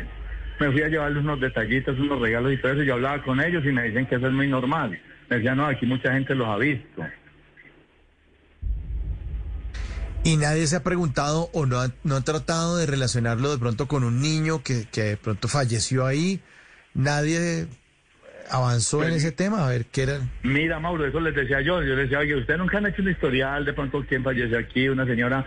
Yo le ponía más o menos por el tipo de, de la forma del cuerpo, le ponía entre 50 y 50 largos. Y el niño era un muchacho por ahí de 10 a 14 años. Era más bien altico, pero nunca le vi la cara, nunca le vi el color del, del cabello. Era como una forma, ah, o sea, era un niño sentado ahí, pero no lo puedo describir, Mauro. Ese era, ese era el misterio, no lo puedo describir. ¿Y usted por qué no sentía miedo? A ver, porque es que yo, como decimos aquí en Antioquia, nosotros tenemos más, miedo, a los vivos que a los muertos. Y yo tuve algo con mi papá, yo tuve algo con mi papá, eh, una vez estaba yo con mi hermano en la casa y sentimos, mi papá era una persona de edad, y él usaba unas cosas que se usaban anteriormente en los zapatos que llamaban carramplones. Entonces el sonido del zapato era muy particular. Y yo estaba con mi hermano en la habitación mía cuando lo sentimos que él entró y entró silbando, porque él estaba siempre silbando, entonces le dije yo a mi hermano, "Eh, llegó el viejo. Y nada que llega y nada que llega, cuando nos asomamos no lo vimos por ninguna parte, entonces le preguntamos a la señora del servicio, eh, papá vino. Digo, no, papá no estaba por acá. Pues nosotros lo sentimos, ¿sí? Eh, ¿cómo así? Cuando al rato, otra vez, y cuando nos asomamos ahí sí apareció mi papá. Le dije yo, hey viejo, ¿vos viniste ahorita? Me dijo, no, mi amor, ya acaba de llegar, apenas acaba de pagar el carro y todo eso.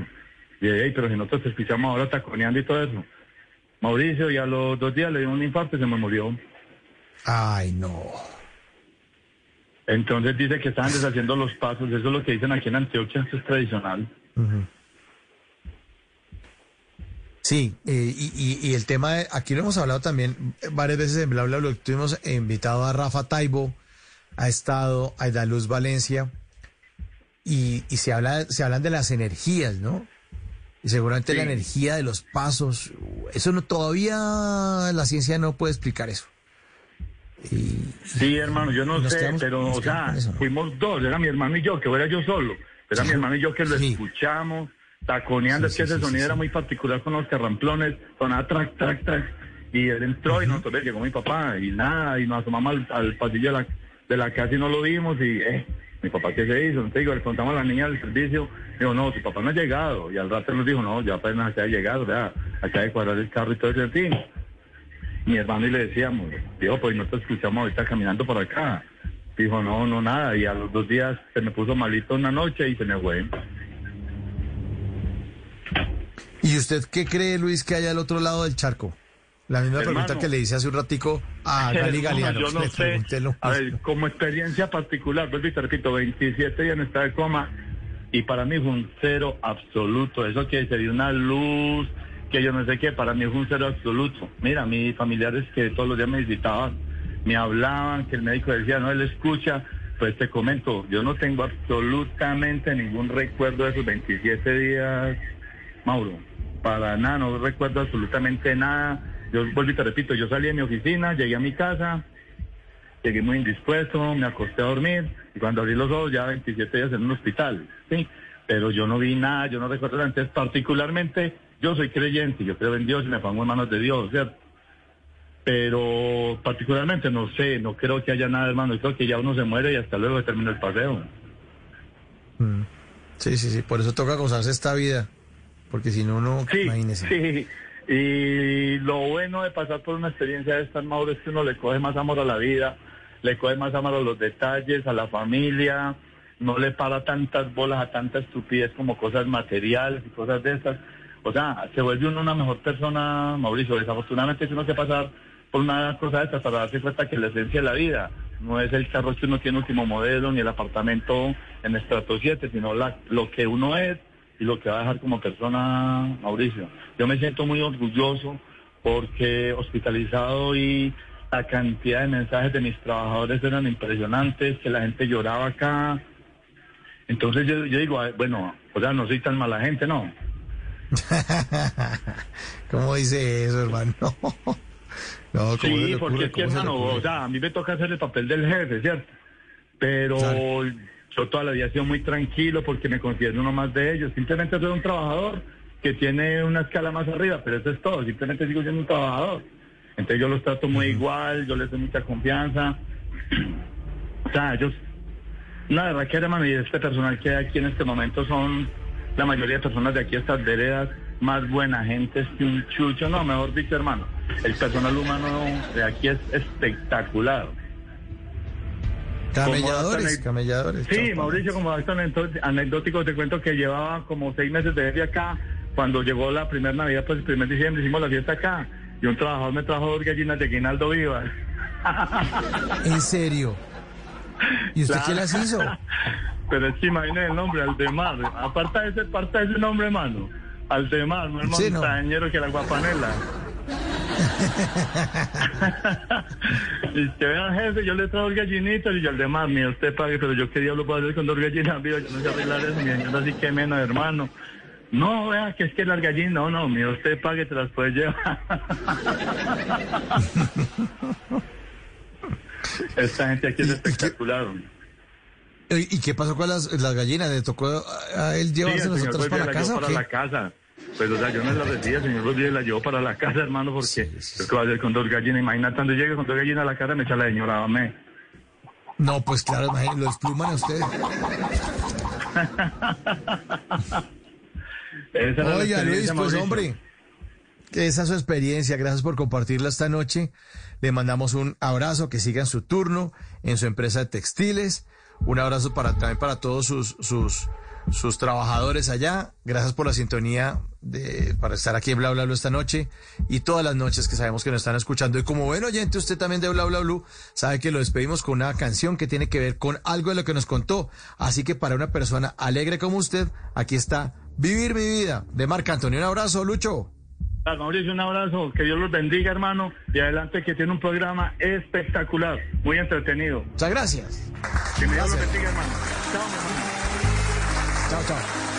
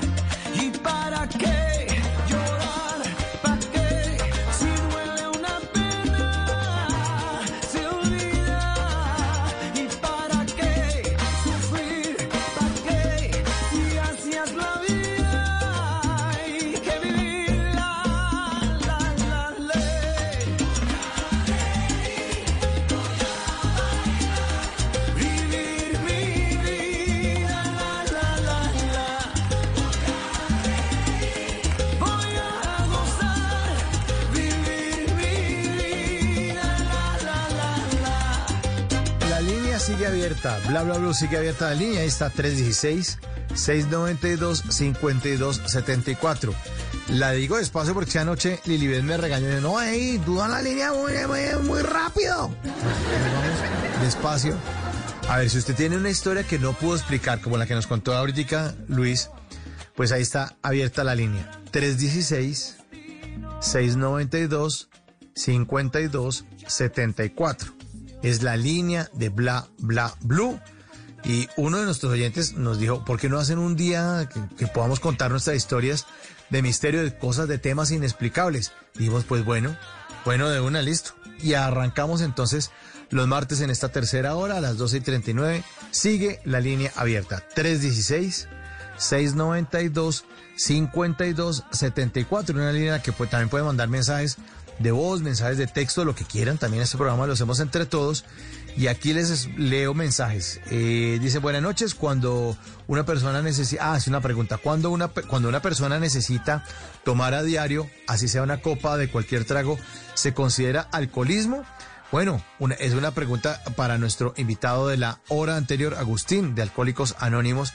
Pues él, fíjense que cuando les hicimos esas preguntas a nuestro querido invitado Agustín, no nos respondía científicamente, exactamente, milimétricamente, sino simplemente decía, no vengo a pontificar, no vengo a decir que esto es radical, no vengo a, señalar. Nosotros simplemente somos una entidad donde nos reunimos eh, personas que creemos que tenemos problemas con el alcohol y aquí encontramos un espejo y un eco a nuestros problemas. Entonces, si quiere al querido oyente, le podemos decir eh, que puede meterse a la página de Alcohólicos Anónimos, eh, voy a repetirla despacito. C, eh, bueno, triple en, en, en, en, en internet, www.cnaa,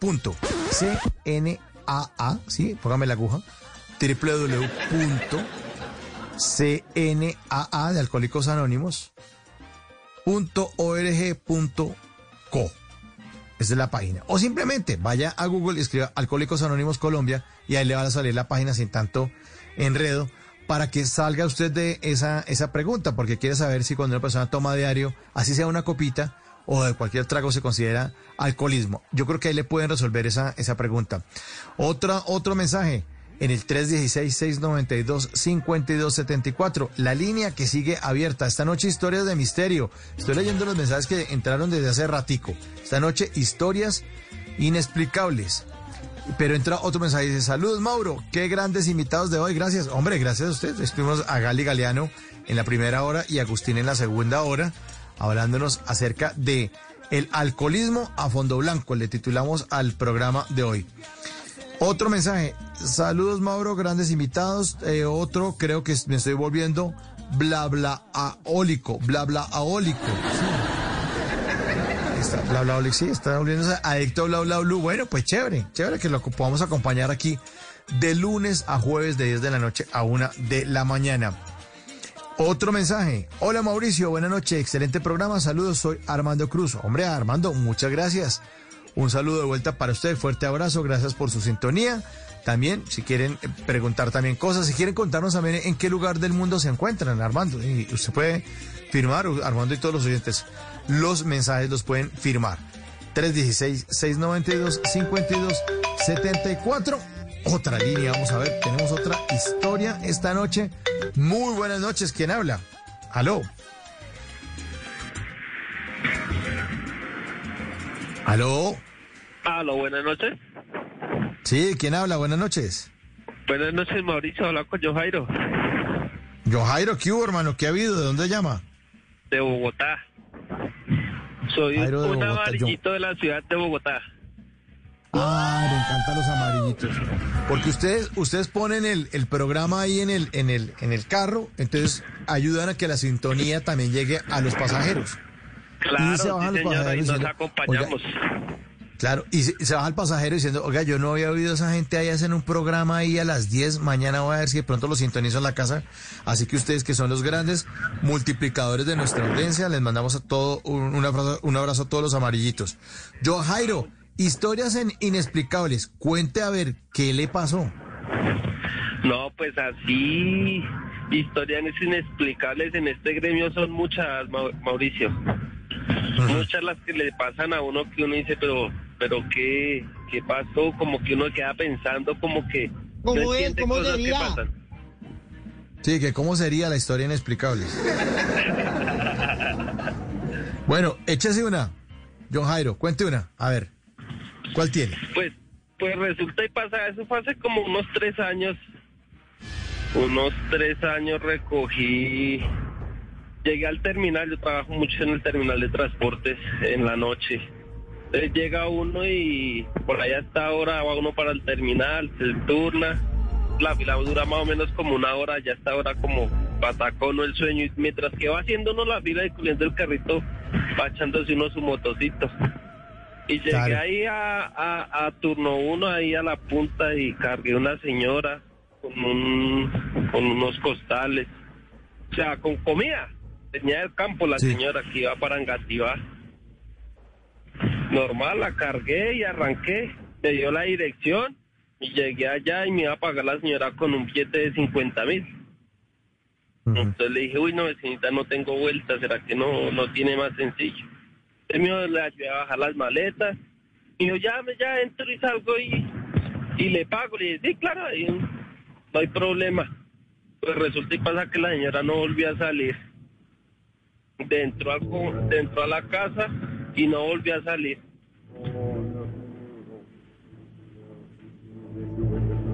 ¿Y entonces? Aló, sí, aquí estamos, John Jairo. Hola, hola, John Jairo, ¿qué hubo? John Jairo, Es que se me va la señal. tranquilo, aquí estamos, aquí estamos. Entró la señora y no volvió a salir, ahí quedamos. Sí, no volvió a salir, sí, no volvió a salir. Pues yo cuando le golpeé, golpeé en la casa porque cerraron la puerta, salió una señora por la ventana, dije es que es para que me paguen el servicio. Me dijo, ¿a qué apartamento entramos? Pues la verdad no sé, una señora así, así, así entró con unas maletas, me cerró la puerta, dijo que ya salía a pagarme y no ha salido, ya llevo más de 15 minutos. Me, me sulfuré un poco, pero pues no le hallo explicación, dijo que no, que no vivía ninguna señora. ¿Y entonces? Pues yo no sé si fue que me robaron el servicio o de verdad no había entrado nadie. ¿No? Que es la incógnita. Oye, saben, así está rara. Esa está Pero rara. rarísima. Y pues le cuento que he pasado, pues, unos taxistas acá que estoy por ahí, me acuerdo y paso por ahí cuando estoy cerquita, pero pues uno no. No, no, no sé, no sé. Ahí sí que Qué grito. vaina tan rara. Qué vaina tan rara, qué vaina tan rara. Sí, eso, esa, esa es una historia que yo incluso la he escuchado también a varios conductores de amarillitos. Mm, una vez le escuché a uno de, de, de, de que llevó, y sí, esto sí me impresionó. Se lo comparto a usted, John Jairo, y a todos los oyentes. Que el tipo se subió a una, una funeraria, se subió una señora, súper triste, vestida de negro. Y entonces eh, eh, se subió con otra persona. Y el tipo miraba ahí por el retrovisor y no hablaba ni nada. Decía, bueno, están tristes ahí, no se hablan. Y entonces cuando se fueron a bajar, eh, el señor le dijo, y las, y, y- ah, no, fue, le dijo, y- y le dijo, ¿cuánto le dio tanto? Y, y como que le dio indicación de no se vaya a bajar por esta puerta. Le dijo a la otra señora, no se va a bajar por esta puerta porque bájese por este lado, por donde está bajando su, su, su, su amiga, la otra señora, porque por aquí pasan carros. Y la señora que estaba atrás se quedó mirando como, le dijo, señor, usted está loco. ¿Cuál señora? La que está... Y volteó a mirar el tipo por el espejo porque la había visto. Y ya no estaba la señora. Uy, fuerte. Y ya no estaba la señora ahí sentada. Dijo, pero usted se subió al carro con otra señora. Señor, vengo solo. Vengo sola, pues. No me subí con... la- Pero una señora de- que venía también vestida de negro con usted.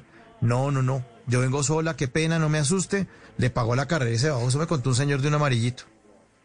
Fuerte. Todo el tiempo la vio por fuerte, por el retrovisor, todo el tiempo. Y decía, están peleadas, están no sé qué, o vienen de la funeraria y están tristes y no quieren hablar. Sí, claro. No, claro. no hablaron en todo el recorrido.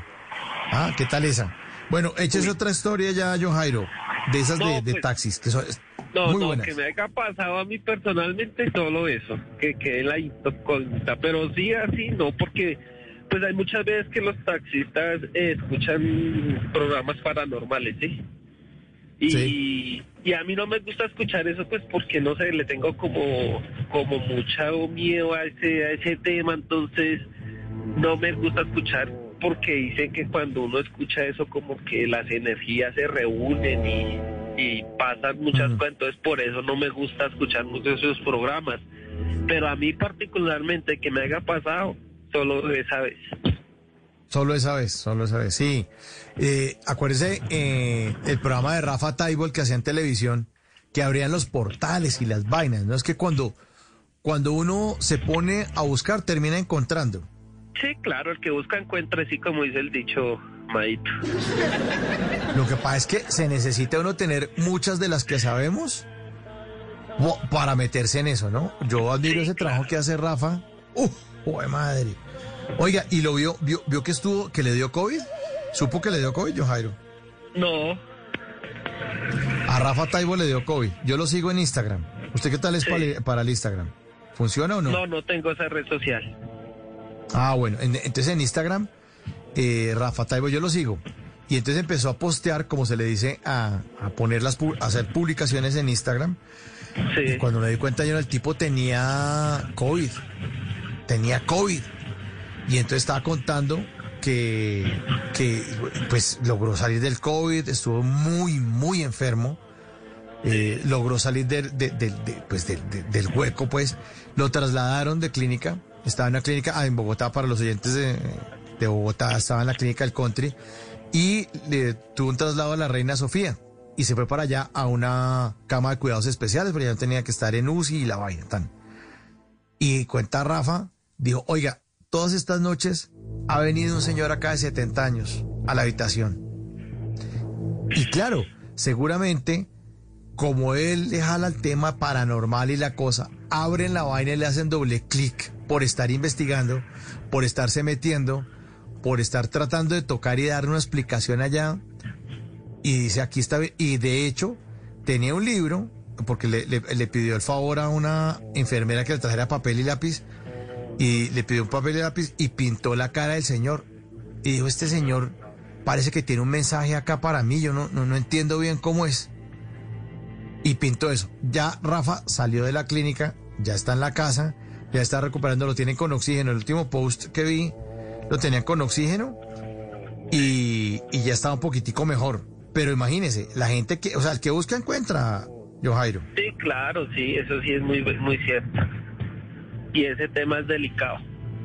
Claro, ese tema es delicado. Si uno, si uno no sabe de eso, uno tiene que estar muy cuidadoso. Sí, señor. Muy pilo, muy pilo, muy pilo. Oiga, hombre, pues mire, muchas gracias por, por comunicarse esta noche con nosotros. Eh, le mandamos un fuerte abrazo.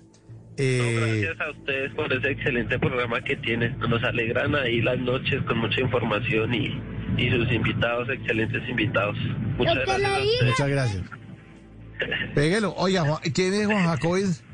¿Usted tiene hijos, eh, John Jairo? Porque es que estamos, es que Juan Jacobi está que busca al papá antes de que se acabe junio. sí, yo tengo dos hijos. Ah, no, entonces usted no, ya, ya tiene suficiente con, con, con, con Juan Jacobi.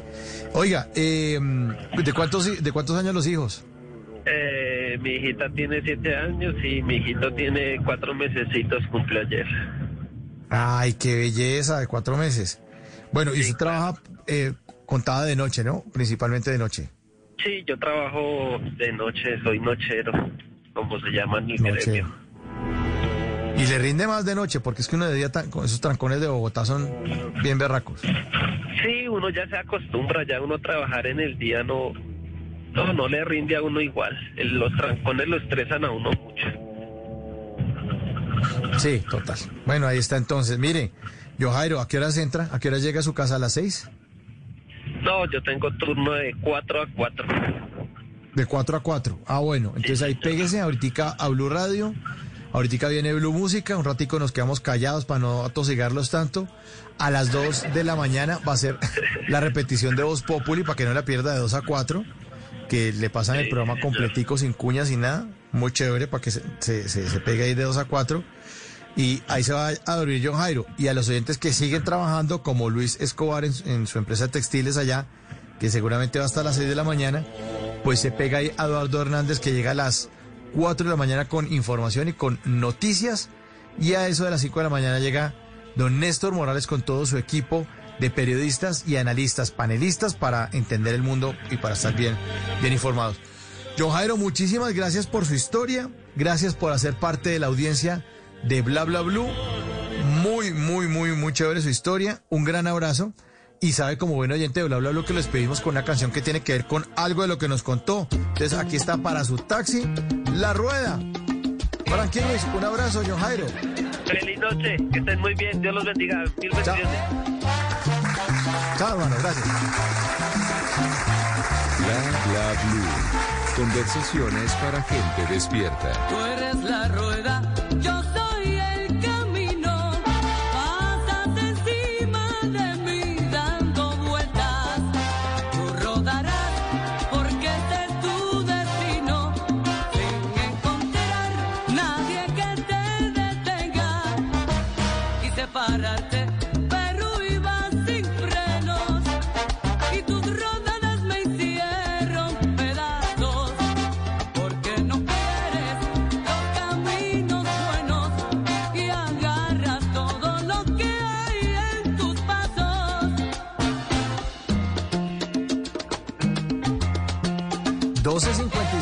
llegando al final de Bla Bla Blue, pero no, dejemos, no dejamos de leer los mensajes que nos mandan nuestros queridos oyentes al 316-692-5274. Dice, gracias por responder, don Mauricio.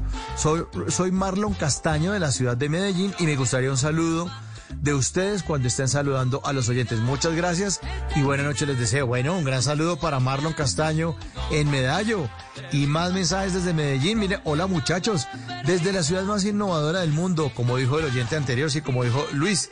Y precisamente hablando de Medellín y calzando exacto con historias inexplicables, lo más raro que me pasó hoy fue ver a un gato, un michis, caminando por las vías del metro. y, ponen la imagen del gato y el metro. Dicen, no es común, obvio aunque ya haya ocurrido algunos sucesos del mismo tipo en nuestro metro acá en Medallo. Pero aún así se procura agarrar a los animalitos sin daño y seguir con el servicio. Saludos, bueno, no nos firmó, pero no sabemos quién firma, pero muchas gracias por el mensaje. Muchas gracias por el mensaje. Y otro, otro, otro, otro mensaje. Mensaje de voz 316-692-5274. A ver qué dicen por acá. Buenos días.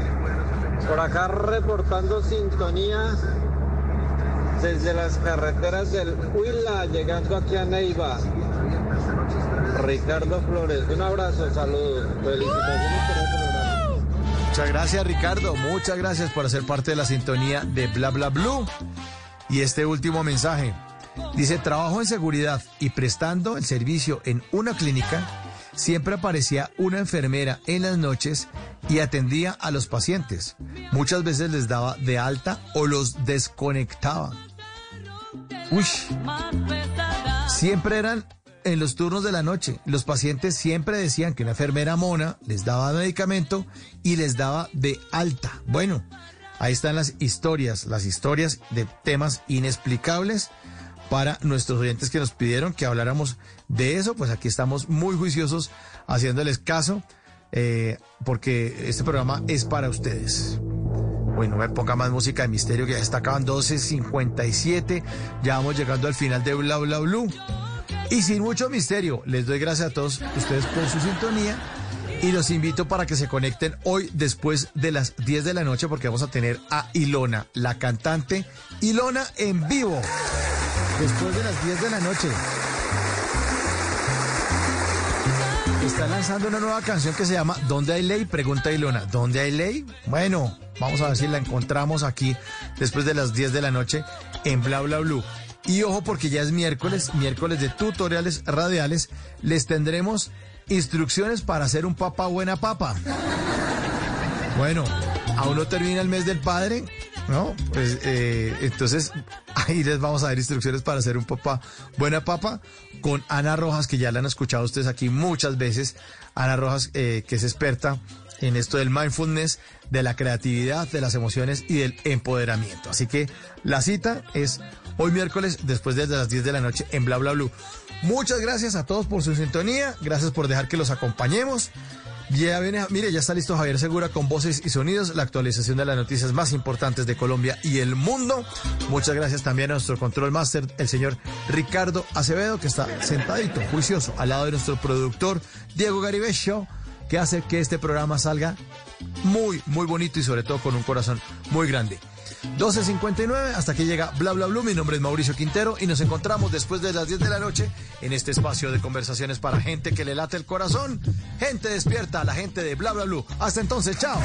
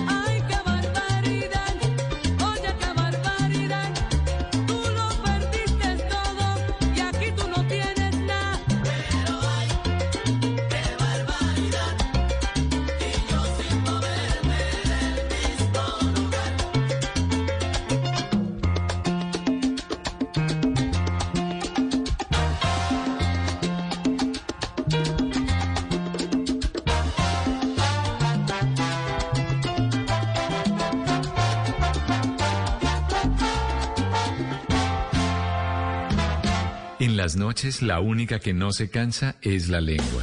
Por eso, de lunes a jueves a las 10 de la noche empieza Bla Bla Blue con invitados de lujo. Hey, ¿qué tal amigos de Blue Radio? Los saluda Beto Villa. Los saluda Julio César González, Matador. Soy Edward Niño, el hombre más pequeño del mundo. Los saluda Aida Luis Valencia, clarevidente y sanadora espiritual.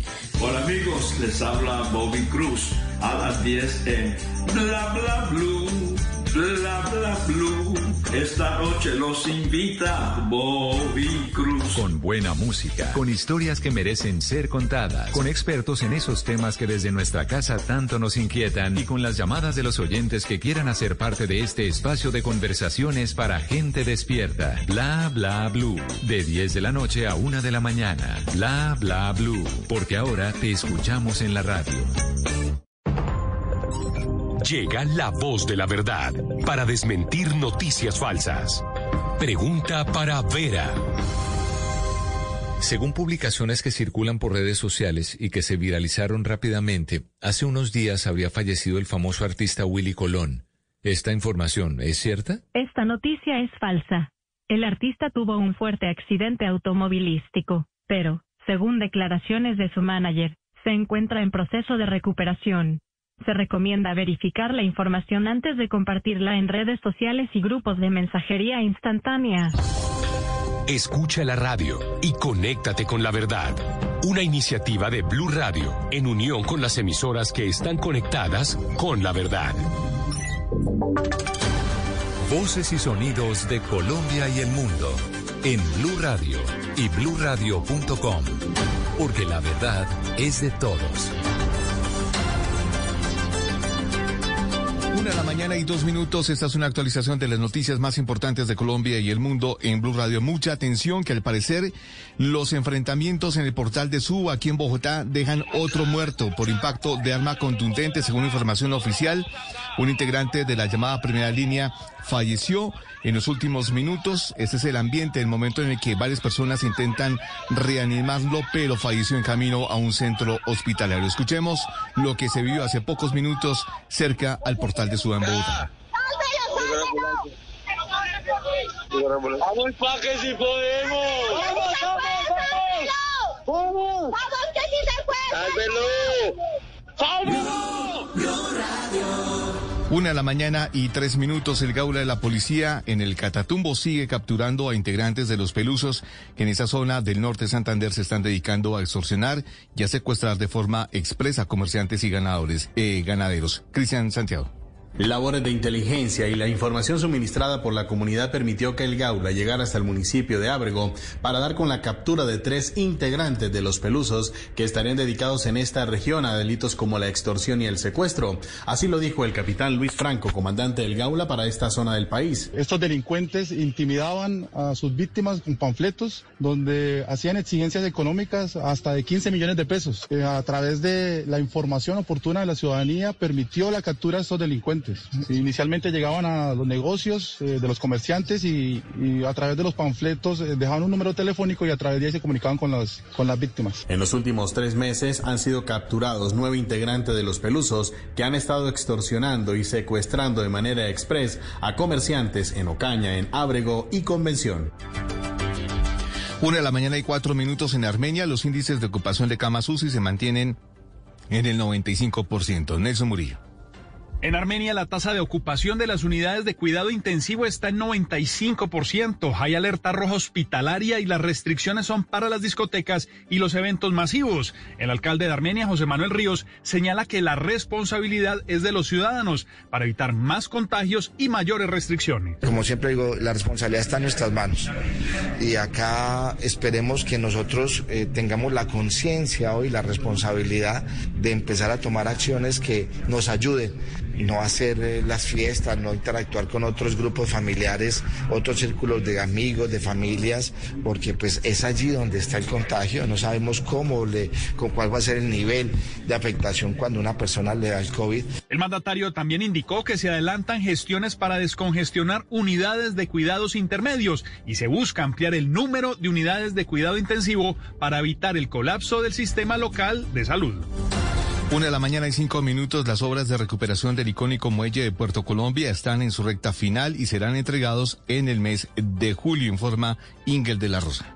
En las próximas semanas serán puestos al servicio de propios y visitantes los primeros 200 metros lineales del emblemático muelle de Puerto Colombia, cuyas obras de recuperación ya están en su fase final. La gobernadora del Atlántico, Elsa Noguera, recordó que este fue el primer puerto marítimo internacional que tuvo Colombia y que su restauración ha generado empleo para el municipio. En estos meses de ejecución de la obra se han generado 80 empleos directos y con seguridad se convertirá en un punto obligado a visitar por parte de los miles de visitantes que quieren experimentar aquí en Puerto la experiencia de 1920. La mandataria indicó que la obra del muelle se integra con la construcción de la plaza principal y el inicio del malecón del mar. Una a la mañana y seis minutos por las fuertes lluvias que se han registrado en el departamento de Huila. En seis municipios de ese departamento se reportan emergencias. Silvia Artunduaga.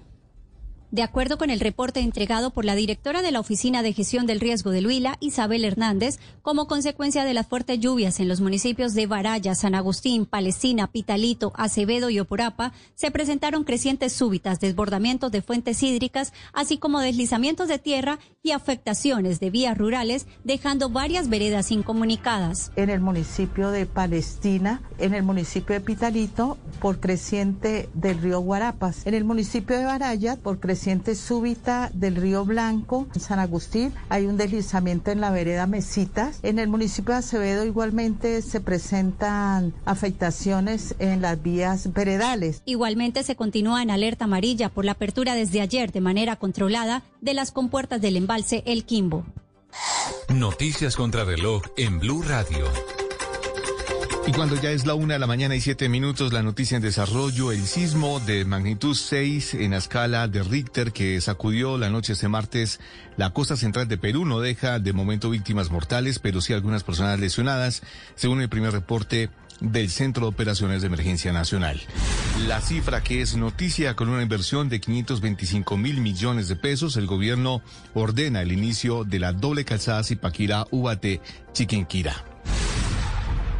El desarrollo de estas y otras noticias en blueradio.com y en Twitter en arroba bluradioco. Continúen ahora con Blue Música. Esta es Blue Radio. En Bogotá, 89.9 FM. En Medellín. 97.9 FM.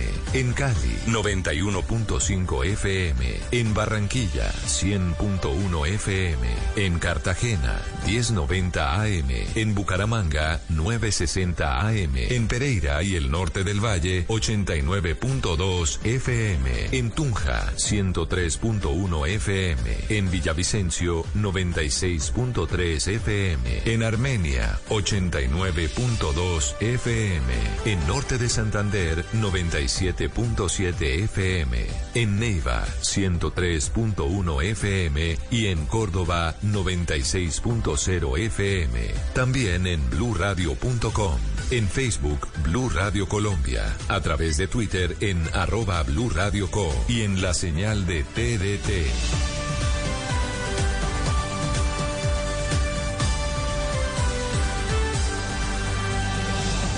Blue Radio, la nueva alternativa. Llega la voz de la verdad para desmentir noticias falsas. Pregunta para Vera.